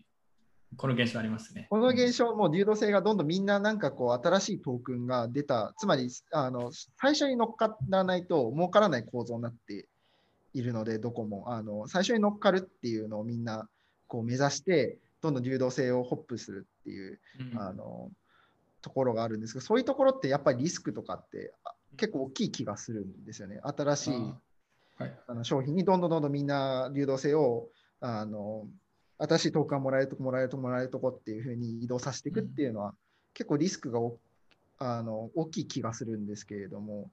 どう？になんか感覚的に攻撃かなんかに使えそうな感じします使えたね。りとか、そういうのはあり得るのかな。どっかで誰か一人の例えばコントラクトに悪意が仕込まれてたら、例えばそこが飛んじゃったりとか、まあうん結構バイナンスマートチェーンだと実際起き ね。起きてたりすることなんですけど、いや、ご指摘の通りだと思いますね。あの、自転車操業って言葉があるじゃないですか。あれってと立ち止まったら倒れてしまうっていう、ただ漕ぎ続けないといけないっていうことだと思うんですけど、まさしく、えっと、ユニスワップス、シスワップパンケーキのこの流れだけでなくて、やはり、えっと、どんどん新しい、えっと、ツールをくっつけて、ちょっと難しめにして、で、お金を引きつけないと、開発もできなくてって、なんか知らないですけども、なんか違う方向行っちゃってるのかなっていうのがあって、えっと、もちろん、あの、なんていうか、特殊化がいてお金をつけてくれるのを待てばいいというほど理想論は言うつもりはないんですけども、基本的には自転車操業の香りがするという気がしますね。で、ファイナンスってやっぱり、えっと、信用創造ができるので、基本的には、えっと、自転車操業というのは、えっと、行き着くところまで行けちゃうことがある。ただ、行き着くところがあるんで、多くの場合 自転車操業の場合、えっと、うんエンドがありますと。で、エンドがあっても、えっと、うまくシステム全体が守られるようにと返ってきますから、倒産が存在する。という、で、ただ倒産するときには、倒産した主体主体がいないと倒産させることできないので、基本的には、えっと、権利関係を整理しないと倒産というような概念がないので、実は、えっと、KYC というよりは主体がいないというのは、倒産という安全装置を外した暴走であるということは、えっと、金融の側からは言えるんじゃないかなと思いますね。あの今の話も少しあの関係するところあると思うんですけど、ちょっと話したい、お聞きしたいのがですね、DeFi のまあ今のちょっと内田さんが感じる問題点みたいな話もしていただいたんですけど、同時にこう一応今のところガバナンストークンみたいなものもある程度の規模はあって、まあ、最近価格が結構下落傾向ではあるんですけど、まあ、なんとなく価格はついていると。でかつ DeFi アプリケーションも動き続けていて、まあなんか大きな問題はないじゃんみたいなこう見方ができると思っていて、ただ同時に自分がお聞きしたいのは、えっとまあ、過去にあの前半でお話ししていただいた、まあ、リーマンアジア通貨危機とか、まあ、ある日いきなりこうボンある,、まあ、ある日というか、ある期間にボーンと流動性を枯渇したりして、大きなこう崩壊みたいな、えー形になったで。これは DeFi でも起こり得るんじゃないかっていうのは結構前からずっとそういう話があって、でかついろんなものが複雑になってきているので、えなんかその今の DeFi のやばやばさというか、どれくらいそういうこう、あのまさにリスクマネジメントの話だと思うんですけど、今の現状を測る手段っていうのは、論理的に考えるとあり、なんかやり方こういうとこを見た方がいいとか、もしくは内田さん的に今、危ない状況なのか、別に大したことはないのかって、そこでどういうふうに見てますかね。もう毎日がシステミックリスクって言ってたんで、その、なんかまあぶっ飛んでる気はするんですけど、我々からするとまだ平常運転の範囲内なんですよね、正直に言うと。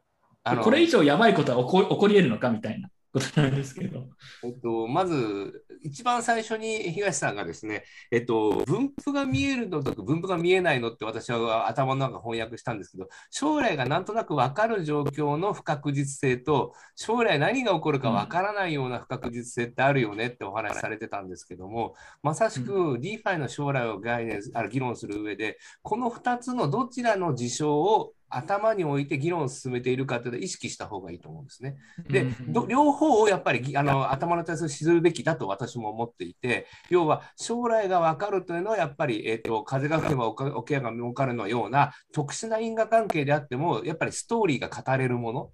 で、将来がわからないというのは、えっと、そのストーリーをさらに超えてくるようなこと。この両方に関してやっぱり考えた方がいいと思っていて、で実は、えっと、将来の状態が因果関係で積み重ねで言えるものというのは、まあ、言ってみれば、えっと、おそらくクリプトの世界で、えっと、止まるものだと思ってます。クリプトの世界で、やっぱり、えっと、その価値原価っていうのは、要するにクリプトやっぱり結果としてマイナスの価値っていうのはあるクリプト今ないので、そうすると、えっと、全部が0円になれば終わりだよねっていう終着点を想定することができるので、そこまでのインパクトで何が、えっと、悪くて、どこでダメなのかというのを考えればいい。で一方で、えっと、将来がどうなるかわからないというのは、クリプトの、えっと、結構大惨事が外の世界にスピルオーバーするケース。で、えっと、私は実は、えっと、ETF 先物だけなんですけども、最近、えっと、年金基金とか、いわゆるまっとうな機関投資家がクリプトにお金を入れ始めている。これはすごく嫌です。めちゃめちゃ嫌です。で、えっと、正直なところ、 DeFi どうなるかってよよく分かりませんあ。むしろ私が伺いたいぐらいなんですけども、えっと、0円になるまではいいやと思えたんですよ、今までは。うんまあ頑張ってカジノで遊んでねっていうところで、カジノも基本的にはマイナスのチップがないわけで、まあ、あそこは貸し越しができますけど、えっと、基本的にはあの0円になれば終わりだったと。うん、今はそうではなくなって、外にスピルオーバーが始まる予感がする。で実際そうなりつつある。で、はいはい、えっと、よく、えっと、米国の上場企業がバランスシートにビットコインを置き始めたとかいうのが出てるじゃないですか。はい、でそこももう結果として、えっと、クリプトの世界の、えっと、変化から無縁じゃなくなる上場企業が出始めている。まだちょっとクリプト寄りの企業ばかりですけども、やはりこれが、えっと、一般的な、えっと、なんで、まあ、なんていうか、ものを作る企業みたいなものの、えっと、資産の一部分がクリプトになってくる。あの、アップルもそうですよね。え CEO はクリプト持ってるけど、自分たちの会社のバランスシートでクリプトないよって言い切ってる。これが、アップルはもちろんキャッシュリッチな会社なので、あそこが一部のキャッシュをクリプトで持ち始めると、ちょっとシャレにならないかなって。ちょっとテスラはね、えっと、経営者が特殊なので置いていくと、やっぱり他のアップルとかマイクロソフトとかグーグルあたりのバランスシートにクリプトが入ってきだすと、クリプトが倒れると、そのそういった会社でさえ、ただじゃ済まなくなってくる。はいはいはい、ってくると嫌だなっていうのがあって、先ほどの想像の外側っていうのを言うんであるとすれば、そのあたりが今、えっと、分水嶺かなと思ってます。でもそれでいうと、やっぱり今、そこが侵食が始まってるっておっしゃる通り、あとはまあ国によっては、エリサルバドルみたいなちょっと特殊な国はあの法定通貨化まで行くとこもあって、今後もそういうの出てくると個人的には見ているので、そういうの増えると思うんですよね。ただやっぱりこう既存金融の側からすると、やっぱりそれはまさにあのマネージしなくてはいけないリスクという形例えばステーブルコインとかですかね、まあ、規制特に厳しくなってきてる印象があるんですけど、これはまさに今おっしゃったような文脈の話ですよね。ステーブルコインがこれ以上大きくなっていくと、えー、いわゆる既存の世界にスピルオーバーしていくので、厳しい規制が必要だよっていうような話ですよね。あのその文脈として捉えていただいて全然構わないんですけど、やっぱステーブルコインっていうのは、えっと、前回の女子高生が話してたようにですね、えっと、 DAI のようなステーブルコインと USDC みたいなステーブルコインって、まあ、私から見ると2種類あって、USDC みたいなステーブルコインの方っていうのは、おそらく既存金融の規制がはまってきやすいところなんじゃないかなと思っています。なぜなら、既存金融との接点がすごく深いですし、基本的には、えっと、DeFi 的なな怪しさって難しさ、えっと、危うさ、この手のものがあんまりないステーブルコインなので、えーと、既存金融の世界の規制が入りやすい。で、その代わり既存金融との接点が深いと。で、 DAI みたいなものはその逆になっていると。いうような形。あと、ステーブルコインってなんか特殊なような用語に見えますけども、日本円でも米国ダラーでも基本的には、えっと、ステーブルコインの1形態でしかないと私は考えていますので、あの金本位制がなくなったから、えっと、先進国の管理通貨制度というのは本質的なステーブルコインなので、えっとあのまあ、コインに対する信頼が失われれば、ハイパーインフレを経由して、えまあ、出伸びでもしない限り、ね、立ち行かなくなりますから、今、アルゼゼンチンが結構なインフレ率持ってますけども、そういったあの南米の国っていうのは、えー、積極的にデノミの代わりにビットコイン入れたがってる傾向がありますと。ですごい重要なのは、えっと、エルサルバルもそうなんですけども、経済的な基盤が薄いところがビットコインに飛びつくという、このブームも危ない。実は経済的な基盤が厚いところがあえてビットコインに行く、例えば例えば北欧の国みたいなところがですね、スウェーデンクローナって今、今あのいいクローナいまいちになっちゃいましたけども、ああいった北欧の国とかが、えーと、ビットコインにあえていくっていうんだったら、おこれすごいなと思うんですけども、経済基盤が危うい国が、えーと、ビットコインに飛びつくという部分に関しては、あの DeFi のガバナンストークンと同様に、こういうことしなければいいのになみたいな感触はあります。ああ、もうギャンブル、国の経済でギャンブルしてるみたいな。あのもう出口がないのに手っ取り早くやろうとしてるって感じですね。まあ、エルサルバドルにはそうですよね。もうなんかもう本当、弱者の戦略的な、もうすでに経済は別にそんなに強くもないし、どうせ、えー、自国通貨もないんだから、ドルの代わりにビットコイン法定通貨化してもいいでしょうっていう、まあ、そこにかけようみたいな感じはありますね。まあでも他の国も例えばなんか、例えば南米の国とかで割とエルサルバドルの状況を見て、あのー、すごくこう好意的に捉えてる政治家とかもいるみたいで、なんかブラジル、まあ、わかんないですけど、ブラジルとか例えば、まあ、そういう国がちょっと近い優遇政策とかをしてくる、もしくは国がビットコイン持つみたいな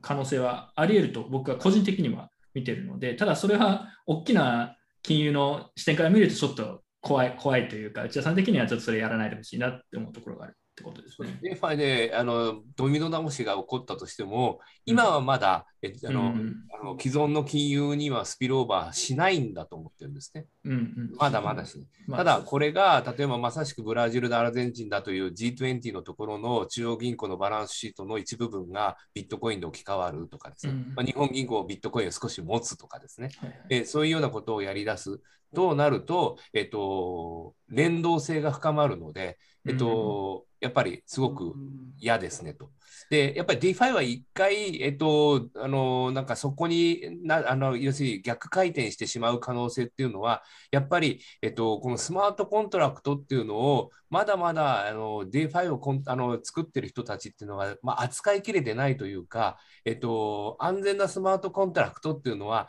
単体までは最近検証終わったと思うんですけども、あの、まあ、先ほど申し上げた、入れ子構造になった時で、うん、他の人のスマートコントラクター見ちゃいないわけですから、うん、えその部分に関しての合成の誤謬みたいなものはまだまだ出てくるんだろうなと思っていて、うん、それはハッキングで潰されていく世界だったらまだ、まあ、100億円、200億円で、えっと、なんか流出が起こってハッキングで潰されてくれるんだったら、それはむしろ見つけてくれた事業量として、私としては金融システム全体から見れば健全だとむしろ思う。むしろ健全だと思ってるんです、私はね。だけど、そうではなくて、それが、え例えば、えユニスワップが倒れましたと。いうような話になった時にもただじゃ済まないですし、もっとちっちゃいところでも同じですけども、やっぱり、おあのまあ、ハブスポークスポークみたいな状態に今なってますから、ハブになっているいくつかの DeFi がちょっと、あの傷んでしまうようなことになったら、やっぱりあの半価格半減っていうのは平気で起こる。で、皆さんは価格半減慣れてるかもしれないですけど、既存金融の人は慣れてないので、そこが、うん、えっと、資産の持ち合いのような形でつながっていくと、かなり怖いと。うん、私は将来の可能性期待しているので、それで悪者になっちゃうのは気の毒すぎるんですね。まあ、それは嫌なんです。でも僕は正直言うと、そのシナリオがちょっと見えるんですよね。ちょっと、まあちょっと言い方悪いですけど、トークンガンガン発行して、これが未来だって言って、調子、で、調子に乗って事故を起こして、失敗して規制されるって、もう何度も何度もまあ、この界隈でもそういうことありますし、もうその姿しか僕は正直に言うと見えないんですよね。それは人間の性質的な話で。で、だからまあそうなってしまうのかなっていうふうに考えている部分も個人的にはあります。あの、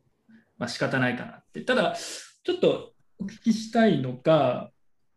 えー、と、あ、そうそう。あのー、まあ国が例えばビットコインを保有するとか、まあ大きな機関が、まあアップルみたいな企業とかがえー、ビットコインもしくは他の仮想通貨を保有するっていうのは、あのおっしゃった通り、まあ、すごいリスクもあるから、だんだんこう、こうクリプトの外の世界にスピードスピールオーバーしているっていうのは、まあ、リスクだよって話があったんですけど、同時に僕は基本的にはビットコイン推しというかビットコイナーなので、ビットコインは本来はそういうものに対するアンチテーゼとして考案されたみたいなところがあって、その背景として、そのリーマンショックだったりとか、いわゆるこう、資本注入で、まあ、too big to fail な銀行を助けるみたいなのとか、まあ、あとは通貨のこう発行みたいなところに対して批判的なこうエソスがあると思うんですよね。ただ同時にイーサリアムでディファイダー、まあ、イーサリアム以外のチェーンもそうですね、ソラナとか何でもいいですけど、BSC。そういうところで DeFiみたいなことをやって、結局そうするとビットコインの価格にも何何かそっちで大きな問題があってこう波及してきたときにビットコインの方にも影響があるってなると同じ構造なんですけど他の人が調子に乗ることで実はそんな問題を持ってなかったはずものまで影響を受けるっていうのはまあ全然あり得るしで結局ビットコインも含めてすごい規制が厳しくなるっていうようなことっていうのはまああり得ることですよね。これは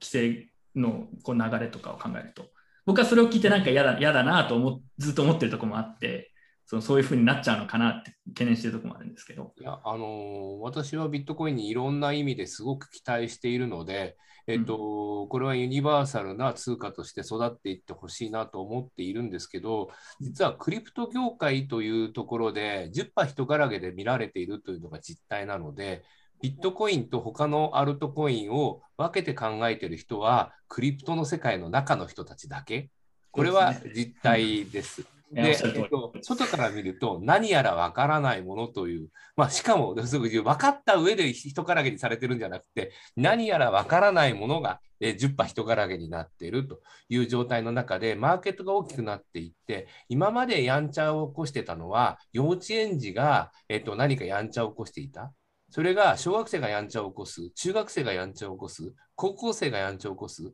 途中からやっぱやんちゃを起こすのは許されなくなる。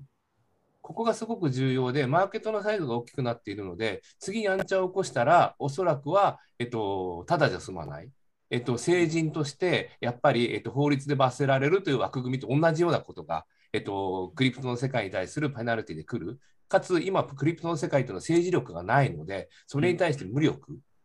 事実上無力なので、であのあとは、えっと、ウォレットは自由に発行できるし、えっと、ノードっていうのは自由に、えっと、パーミッションレスで立ち上げることができれば、えっと、先進国はクリプトやつけることができないという人は多いんですけども、実は法律というのは、えっと、資産の保有だけでなくて、行動でえっと、法律の網をかけることができるので、クリプトを触ることが違反ですという形になると、普通の人は触らなくなります。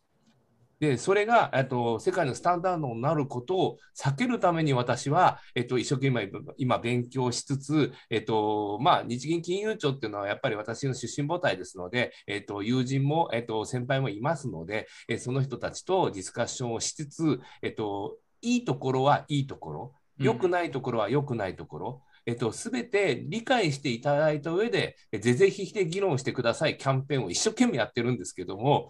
忙しい人から見るとやっぱ怪しいんですよ。まあ、全部、全部ひっくるめて怪しいってことですよね。もうジムに行ってる間に何十パーセントも動くって普通ないですから、やっぱり。そこはやっぱり、えっと、これからなんですけど、今結構、えっと、重要な局面だと思ってます。サイズが大きくなってきたので。はい。生毛なんかありますか？なければ、まあ、あればしてもらって、 DeFiからまあ結構ここから先はもうかなりもうさらにフリーというか、あの例えば DAO とかっていう、まあ、単語出ましたけど、そこら辺についてお互いちょっと考えていることのディスカッションとか、そういうものを考えてますけど、 DeFiに関して何かあれば、あまあ、生揚げ。 DeFiに関しては、うん、そうですね。やっぱ先ほどちょっとユニスワップがこう倒れたらっていう話があったと思うんですけど、あの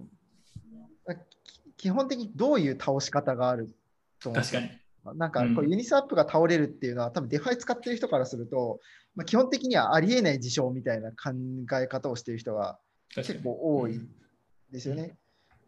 そういう中で、じゃあ DeFiを倒す、あ、 DeFiじゃない、ユニスワップを倒すってなったなった場合って、例えばどういう手段とか、あるいはどういう事故あの、うん、事故が起きたりした場合かっていうふうに。えっと、ユニスワップはメカニズムとしては倒れづらいっていうのはご指摘の通りだと思うんですけれども、うん、ユニスワップでトレードしているほとんどの資産の片側がゼロになってくるってと、ユニスワップあってもなくても意味がなくなる。そこは倒れたのと同じになる。あ例えば、まあかまあ、片側、なんか草草コインが全部ゼロになって、あの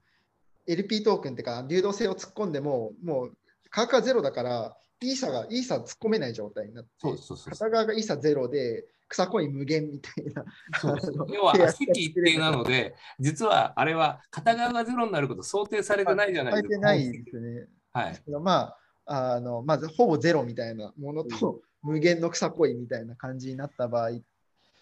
とか、まあ、あるいはちょっと引きだ、一番ちょっと個人的に、あのこれがリスクとしてあると、先ほどのお話があってリスクとしてあると、これイーサ自体が全部死ぬなと思ったのが、ハッキングというよりも、あの大きななんか、例えば大きな DeFi があったとして、それをなんかちょっとあのパラメータとか何かいじりましたと。そうなった後に資産を引き出せなくなるみたいなことが起きた場合って、すごくあのある意味、イーサとかあのほとんどのクリプトって基本的にあの発行量が有限有限というかあの制限されているので、うん、あのそこでみんなロックしてた。例えばユニスワップの LP の仕様が LP 流動性トークンの仕様が変わっちゃってなんか流動性と引き出そうと思ったんだけれどもなんかイーサが返ってこないんだけどみたいな。なってみんなの資産がこうロックされちゃった状態みたいな時っていうのが個人的には一番怖いのかなとは思いました。そうなるともう、うん、あのそれを使ってるハッキングの比じゃないぐらいのこう他のその例えば流動性トークンをまた預けたりした場合はそこも価値ゼロになるしそれをまた預けた場合もそれも価値ゼロになるしって価値ゼロがこうどんどん連鎖していくんで個人的には一番そこが怖いのかなというふうにお話を伺っていて思いました。うんや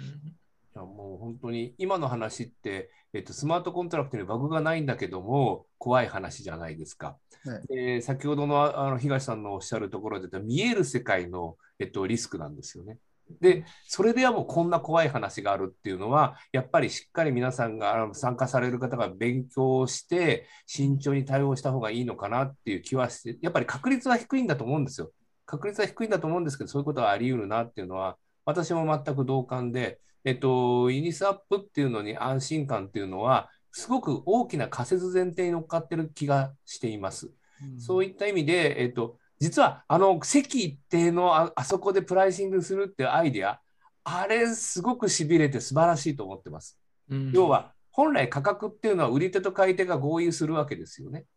だけどそれを先回りしてファンなんかしかもなんか知らないですけどいわゆる経済学者が大好きなファンダメンタルズっていうのから積み上げないわけですよね。いきなりどっかから降ってきたわ、降って湧いたような、なんか席一定的なものがあって、そこで価格がつくって、もうはっきり言って経済学者から言うと、お前何やってんのそんなバカなことやってんじゃないよっていう。いや、これはあの自分であのユニスタップで新しいプールを作るときに自分で比率決めるんですよ。うんこの時めっちゃ不思議な気持ちになります。こうなんでこのなんかこう例えば自分で作ったなんか例えば生ハゲトークみたいなのを作ってそれに100万円の価値を載せることもまあできるっちゃできるんですね、最初の流動性の乗っけ方次第で。これなかなか不思議な気持ちになったのを僕も覚えてます。でもうあれ需要も供給もクソもないですからね。そう、本当に。魔法の魔法のようなでだけどあれは動くんですよね。であれがやっぱり素晴らしい理由はあそこと DeFi が一つになって形になったからだと思ってるんですよ。実は実は DeFi という枠組みだけだとコンパウンドでも何でもあるわけですよね、極端に。ユニスワップすごいなっていうのは DeFi の枠組みの中で価格決定のルールを作り変えたってところだと私は思っていて。うんで、ここはやっぱりファイナンスに対、既存ファイナンスに対して挑戦でもあるけども、新しい提案でもあるなと、実は思っていて、うん、最初、頭いいなと思ってたけど、やっぱり懐疑的だったんです、私も実は、ユニスワップに対しては。だけど、やっぱよくよく考えれば、別に価格って売買の結果である必要ないよねと。うん、要はみんなが寄ってた、インデックス典型ですよね。インデックスってそのものは売買できないじゃないですか。はい、他の人たちの売買の塊なわけですから、別に実は、えっと、売買の結果で価格が決まるなんて幻想なので、えっと、そうしなくても、えっと、周りが動くような形に持っていくことができれば、これが難しかったんですよね、過去はね。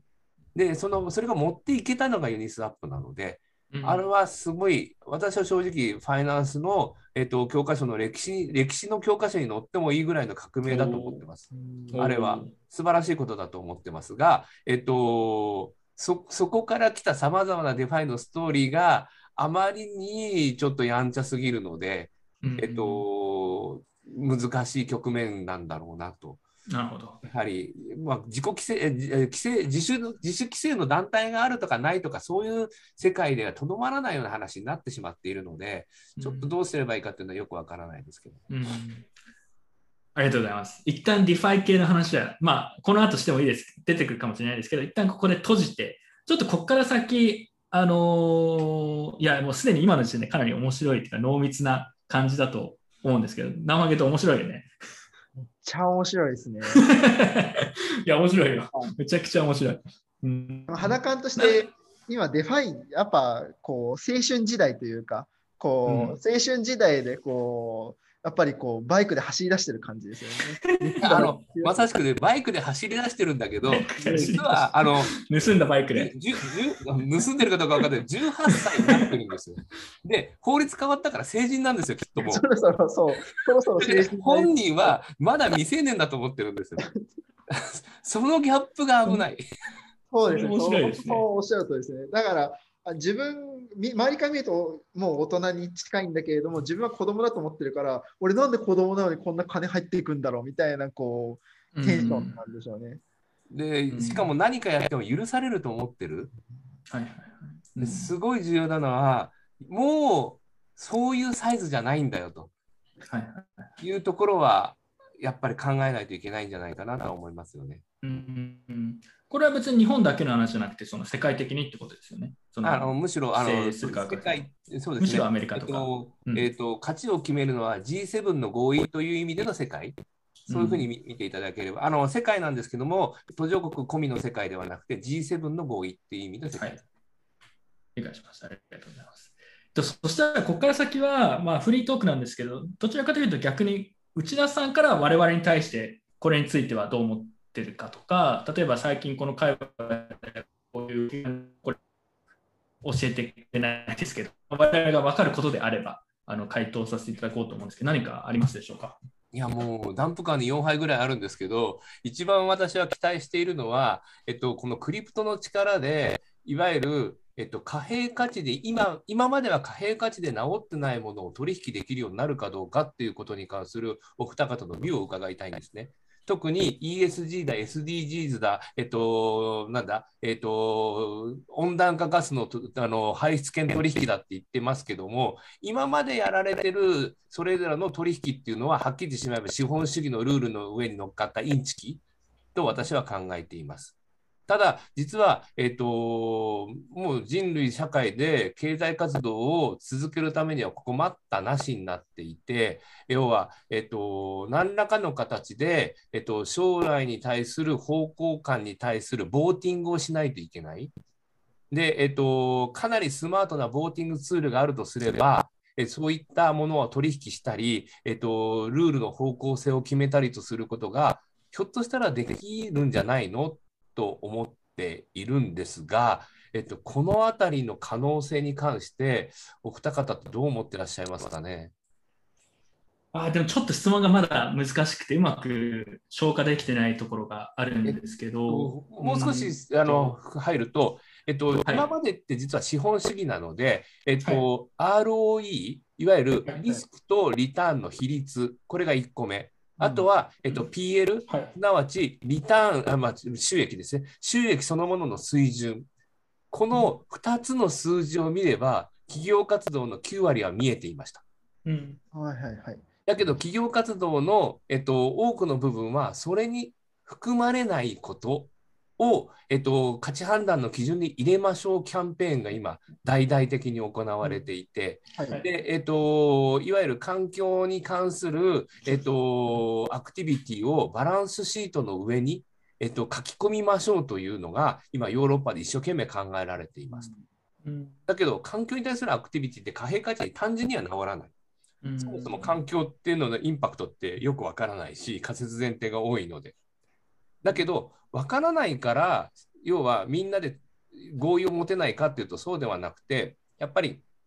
うまくボーティングのメカニズムをはいダイナミックに、えっと経済活動に入れることによって、なんか入れることができないの？っていうのは、私の中の一番の興味で、実はずーっとマイナスの価値の貨幣っていうのをクリプトで作ったら面白いなと思ってたんですね。で、ババ抜きの押し付け合いです。ババの押し付け合いみたいなメカメカニズムを作って、そう押し付け押し付けるためには、プラスのお金が必要だからみたいな、まあ、ハイス券取引のちょっと、えっと、バリエーションを変えたようなことをやろうかなと思ってた時期があるんですけども、どうもうまくいかないなと思って。なぜなら、やっぱりそこでは、えっと、取引として価格というのが出会うっていうところをどうしても要求してたんですね。要するに売り手がいて買い手がいて引き取るみたいなことが起こってたんで、それじゃいまいちだなと思っていて。そうした時にユニスワップが価格っていうのは別に売り手と買い手2人がいなくても決まるもんだよって言ってくれて、かつ DeFi とか DAO って議論で、ボーティングってもっと頭を柔らかくして使っていいじゃんみたいな話になってきて、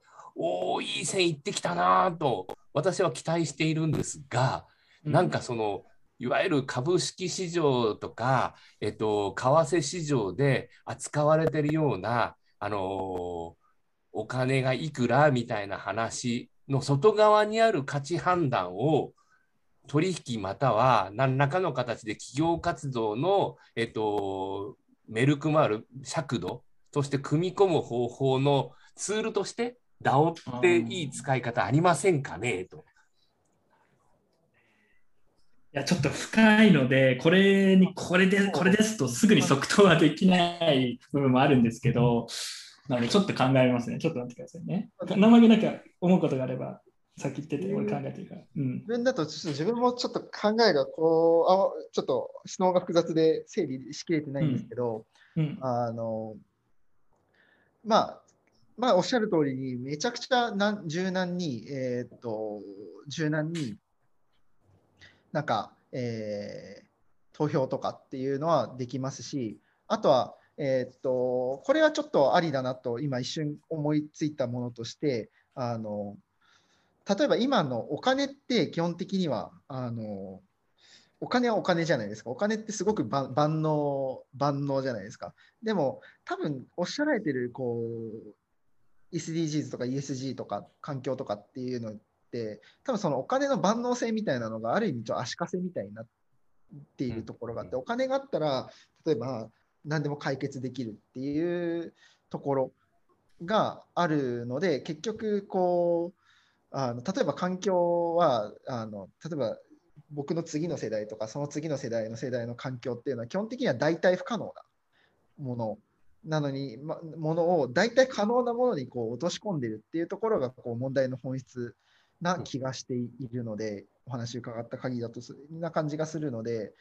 あのクリプトだと、まあ、これができるっていうとちょっと微妙なんですけどうんと例えば、うん、そのこうそうだな行動、うんまあ、行動を強制しないといけないっていうのも難しいんで難しいんですけど例えばなんかあれですよねあのこれまあ今流行りの NFT とは全然違う概念としては NFT なんですけどあのこの NFT 持ってる人だけに例えばあの何か投票する権利を与える。で、その NFT っていうのは、ある一定の通貨でしか買えないとか。で、その通貨って何で得られるかっていうと、また、あの、例えば環境に貢献するとか。で、得られた通貨で、例えば、なんかある NFT を購入して、その NFT ってそれでしか購入できません。で、その NFT 持ってると、もっとな上上位の活動というか、もっと上位の活動にもっと、えー、っと、まあ、ちょっと今後はわからないですけど、あのもっとうんと柔軟な方法で参加できますとか、例えばそういうふうにあのある意味その通貨の使い道だとかあの持ってるアセットの使い道っていうのを、まあ、限定させたりとかっていうのは一つの解決策なのかなという気はしました。あの、はい。いや、ありがとう。いや、でも、生揚げてくると、自分が、自分の考えがまとまった部分もあったんで、ちょっと自分の考えを、したら共有させていただきたいんですけど、質問はあれですよね。今、環境の話とかもそうですけど、その価格がなかなかつきづらいようなもの、市場で価格がつきづらいようなものとかに対して、あのまあ、クリプトの発想だったり技術、DAO みたいなものが今後役に立つか、それが何かに使える可能性があるか、あると思うかみたいなことで捉えたんですけど、僕はその質問に回答すると、基本的には非常にクリプトだからで、まあ、難しいっていうのがまあ正直なあの回答でで、なんでかっていうと、理論上はやっぱりそういう意見って常にありますし、いろんな権利だったりとか、まあ、排出権でありましたけど、もしくは環境に対する何かしらものをこうトークン化して、それをトレードできるようにする。 DeFiみたいなものにこうぶち込むことで何かしらこうなんか価格が見えるようになるとか可視化できるっていうのはあり得ると思うんですけどただ今日した議論とかもそうなんですけど DAO とかもそうなんですけどやっぱりどうしてもノイズばっかりこう拡散される傾向があってなんか正しい価格付けに僕はあんまりつながってないと思うんですよね投票とかもそうですけど投票ツールを充実させることで何でもかんでも投票できるっていうのを持って DAO にできるっていう人もいるんですけど、僕はそれは正し正しい、まあ、正しい決断が何かっていうのはちょっとすごいなんか別の話なんですけど、何か効率的なリソース分配や価格決定に役に立つようなツールにはならないんですよね。それは誰か投票の結果とかに影響力を持っている人がいる限りは、彼らの情報をもとにみんな投票したりとか、トークの売買とかをしているので、やっぱりそこの権力構造とか信頼構造がある限りは、なんかあまり適切なものに使えないんじゃないかなというのが、僕の個人的な考えなんですよね。ただ同時にいろんなものが価格がつきやすくなったりとか投票が簡単にできるようにするツールがあることでなんか予想してない何かが出る可能性もあるとは思うのでそこは可能性あるのかなと思いつつちょっと懐疑的なのとそれでいうもう一つなのがあの生ハゲが言ってたんですけどその今みたいな話の根幹って結局何でもかんでもトークン化して、まあ、お金化して、もしくはお金をぶち込めばなんか解決できるよねみたいな話、あのすごい雑に言うと、まあ、そういうような議論が結構多いんですけど、例えば DAO もトークン発行してお金集めて、それをなんか投票で何に使うか分配すればいいよねみたいな。でもそれってむしろ僕は議論巻き戻ってると思っていて、あのどちらかというと僕個人の興味なんですけど、お金がなくても人間は動くわけでし場合によっては。そのお金があれば何でも解決できるっていうところではなくてお金じゃななんでしょう。今まで価値化できなかったものも含めて価値化できるような方向性に今後なっていくとしたらなんか単純にお金あれば君にお金あげるからこれやってねとかそういう話じゃなくてむしろ逆逆の方向に行ってほしいと思っててお金がなくてもどうやったら人間は動くかとかどうやればその共通のゴールに対してあの極力集権的ではない形で市場に任せる形で、えー、そこに到達できるかっていうのを考えなくちゃいけないと思うのでどちらかというと界隈全体で言うと言ってることはなんかまあ分かるんですけどやってることはむしろ逆方向に向かってるんであまり僕は期待していないっていうのが正直なところです。で今後も多分それは変わらない、まあ、ツールが揃うことで新しいのが出てくる可能性は否定はしないですけど難しいかなって最後なんですけどと言いつつえーまあ、ビットコインみたいなのは僕はこれは一種の DeFi という、 DeFi じゃないですか、DAO みたいなものとよく言われることがあるんですけど、あのまあ、通貨を分散化された通貨を発行して、それをこう誰にもコントロールされない形で維持し続けるっていうことに対して、まあ、機能しているわけですよね。これすごく絶妙なバランスに乗っかっていると思うんですけど、そのこういうなんか機能とか目的が限られたものに関しては何かしら似たような仕組みが今後出てくる、なんかこううまくいくタイプのものが出てくる可能性はあると思うんですけど、やっぱ複雑な組織みたいなものになればなるほど、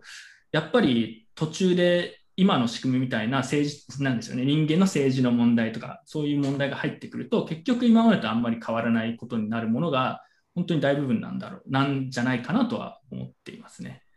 ちょっと今のであの満足いく回答かどうかわからないですけど、これは個人的な考えですね。はい、自分もどちらかというと、やっぱり今のその、そのそういう系の環境とかそういう系の問題って、やっぱこう、お金、お金は基本的にこう、増える側のものとか成長する側のものであってある意味壊すこう自然とか壊していく側のこう存在だと思うんですね。うん、でそれを使ってでそれを使ってまあ環境をなどうにかしようっていうのは、まあ、そもそもこう本末転倒な感じが まああるっていうところが多分内田先生のこう疑問点の一つの出発点なのかなと思いつつもあのなのでこうクリプトいわゆるこうクリプトというかいわゆるこうお金的な価値のあるクリプトで解決するっていうのは僕も東さん同様非常にこう難しいというかのかなと思いつつもまあ、できるとしたら、そのやっぱりこう個人的にはこうお金にしない、させないっていう制限がかけられるところもまたあるのかなとは思います。こまあそうですね。お金、何でもかんでもお金にする弊害っていうのは我々よく見てますからね。う、お金にしないっていうのが、お金にさせない技術として使うっていうのも、あそそれは面白いかもしれない。面白い提案かなとそういう方向が個人的には技術的には使える。でも、クリプトの今のコミュニティっていうのはお金のことしか考えてないので、お金のどどっちかというと逆に進んでるんですよ。で、やっぱ価格が上がると俺たち正しいってこうなんかすごいどやったりしてるんですけど、僕は本来はそこではない。もちろん価格が上がって嬉しいのはみんな一緒ですけど、なんかそれってでも今までの資本主義とかの問題をむしろ拡大させてるような方向に行ってるんで、僕はそれはちょっとなと思うんですけど、あんまりこれが伝わらないっていう、これは価格が上がったから俺が正義だって言われておしまいっていうも そういう話これ論破ですかね。で、その、そうなんか、うんって言って。クリプトのこう世界観だとそうなんですけど、クリプトの技術で的に言うと、まあね、こう例えばそういう制約を設ける、まあ、それは完全なディセントライズは無理なんですけど、例えばなんかこう、それはなんか、あの、KYC みたいなのでタグ付けしないとどうにもならないところあると思うんですけど、例えばそういう制限をつけるっていうのは、一つの制限をこうお金みたいな自由なもの、自由なものというか、成長するものに頼らない。成長するものに頼ると、それは絶対うまくいかないので、頼らない。で、それを使って柔軟に投票。投票っていうのも正しいか分かんないですけど、解決正しいか分かんないですけど、まあ、何かあのルール決め、柔軟なルール決めをする。ルール決めをするのと、あとはまあお金みたいなものに価値がこう移転できないです。つまりそのその環境を守るんだったら、その環境を守るって枠組みの中に価値がこう常に滞留する、とどまるようにするっていう技術として使うっていうのは、一つ解決策なのかなという気はします。あのちょっと最後もう一個だけ軽く追加なんですけど、あのそれで言うと、多分非常におっしゃってることと相性がいいコンセプトが、海外で、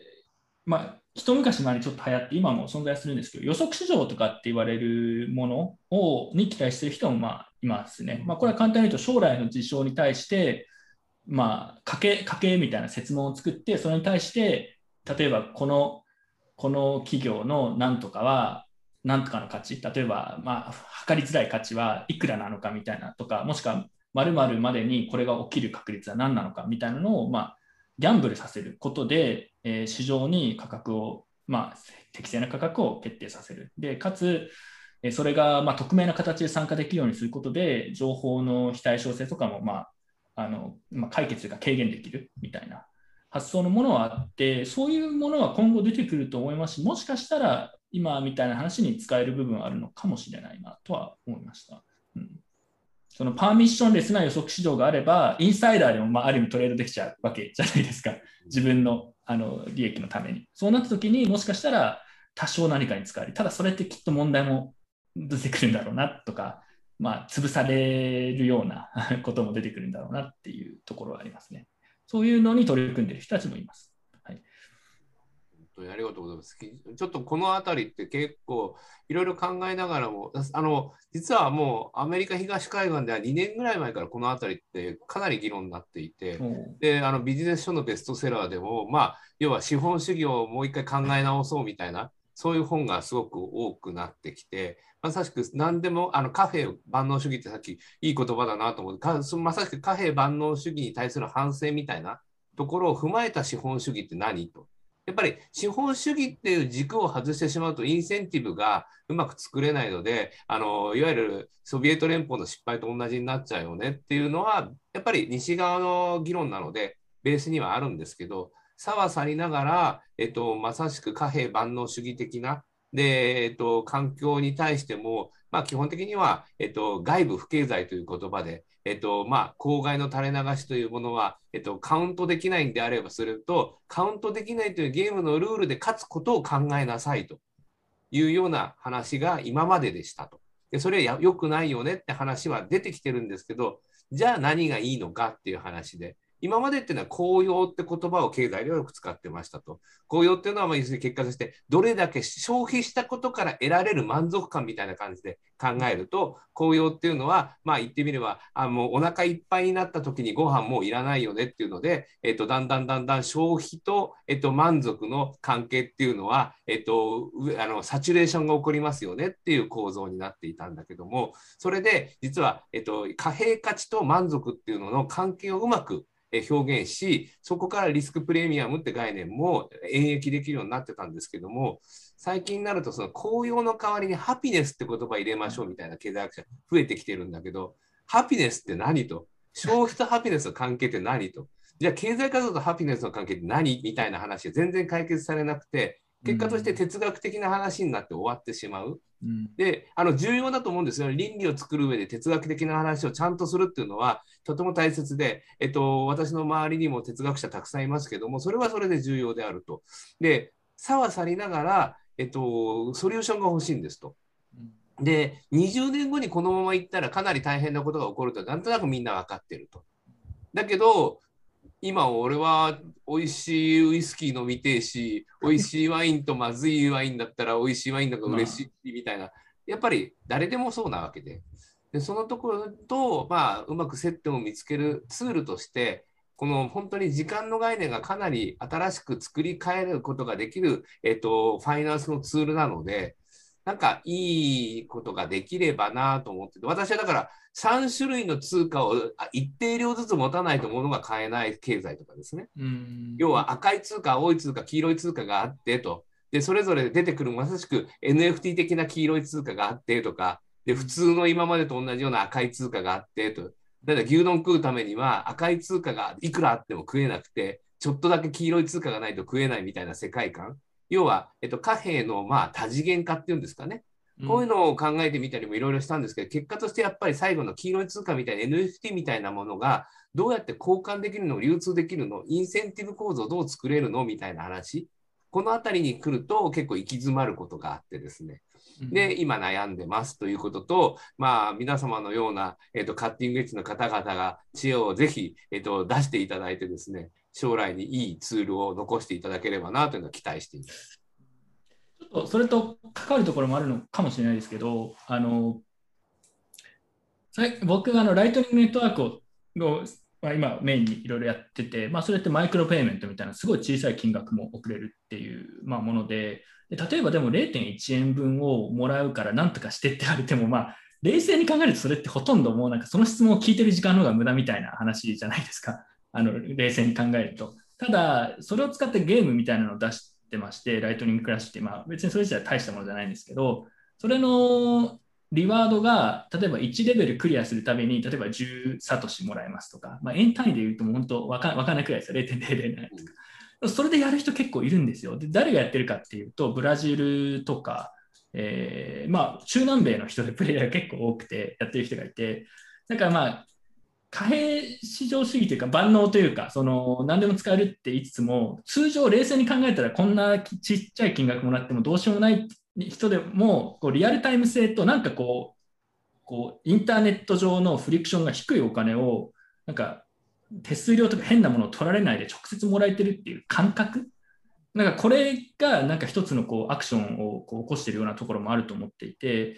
なんかそれは一つのツールセットとして今後使えるのかもしれないなっていうのが自分の中でちょっとありますね。まあ、人間の行動をどう、えー、特定の行動をどう奨励するのかとか、単純に金額だけの問題ではなくて、スピードだったりとか、まあ、フリクションがそこにあるかとか、中に入ってくる人がいるのかとか、まあ、なんかそういうところでも結構変わってくるところあるのかなと思っていて、ライトニングみたいなものってもしかしたら何かしらそそっち系の、もうちょっと大きな話にも関わってくるところあるのかなっていうのは思いますね。うん、最近の個人的な感覚として。いや、ライトニング、大変期待しているので、えっと、またそこのあたりも教えていただいて。はい。あの、いや、ライトニングと、あとは、ルーティングについてぜひね、今度、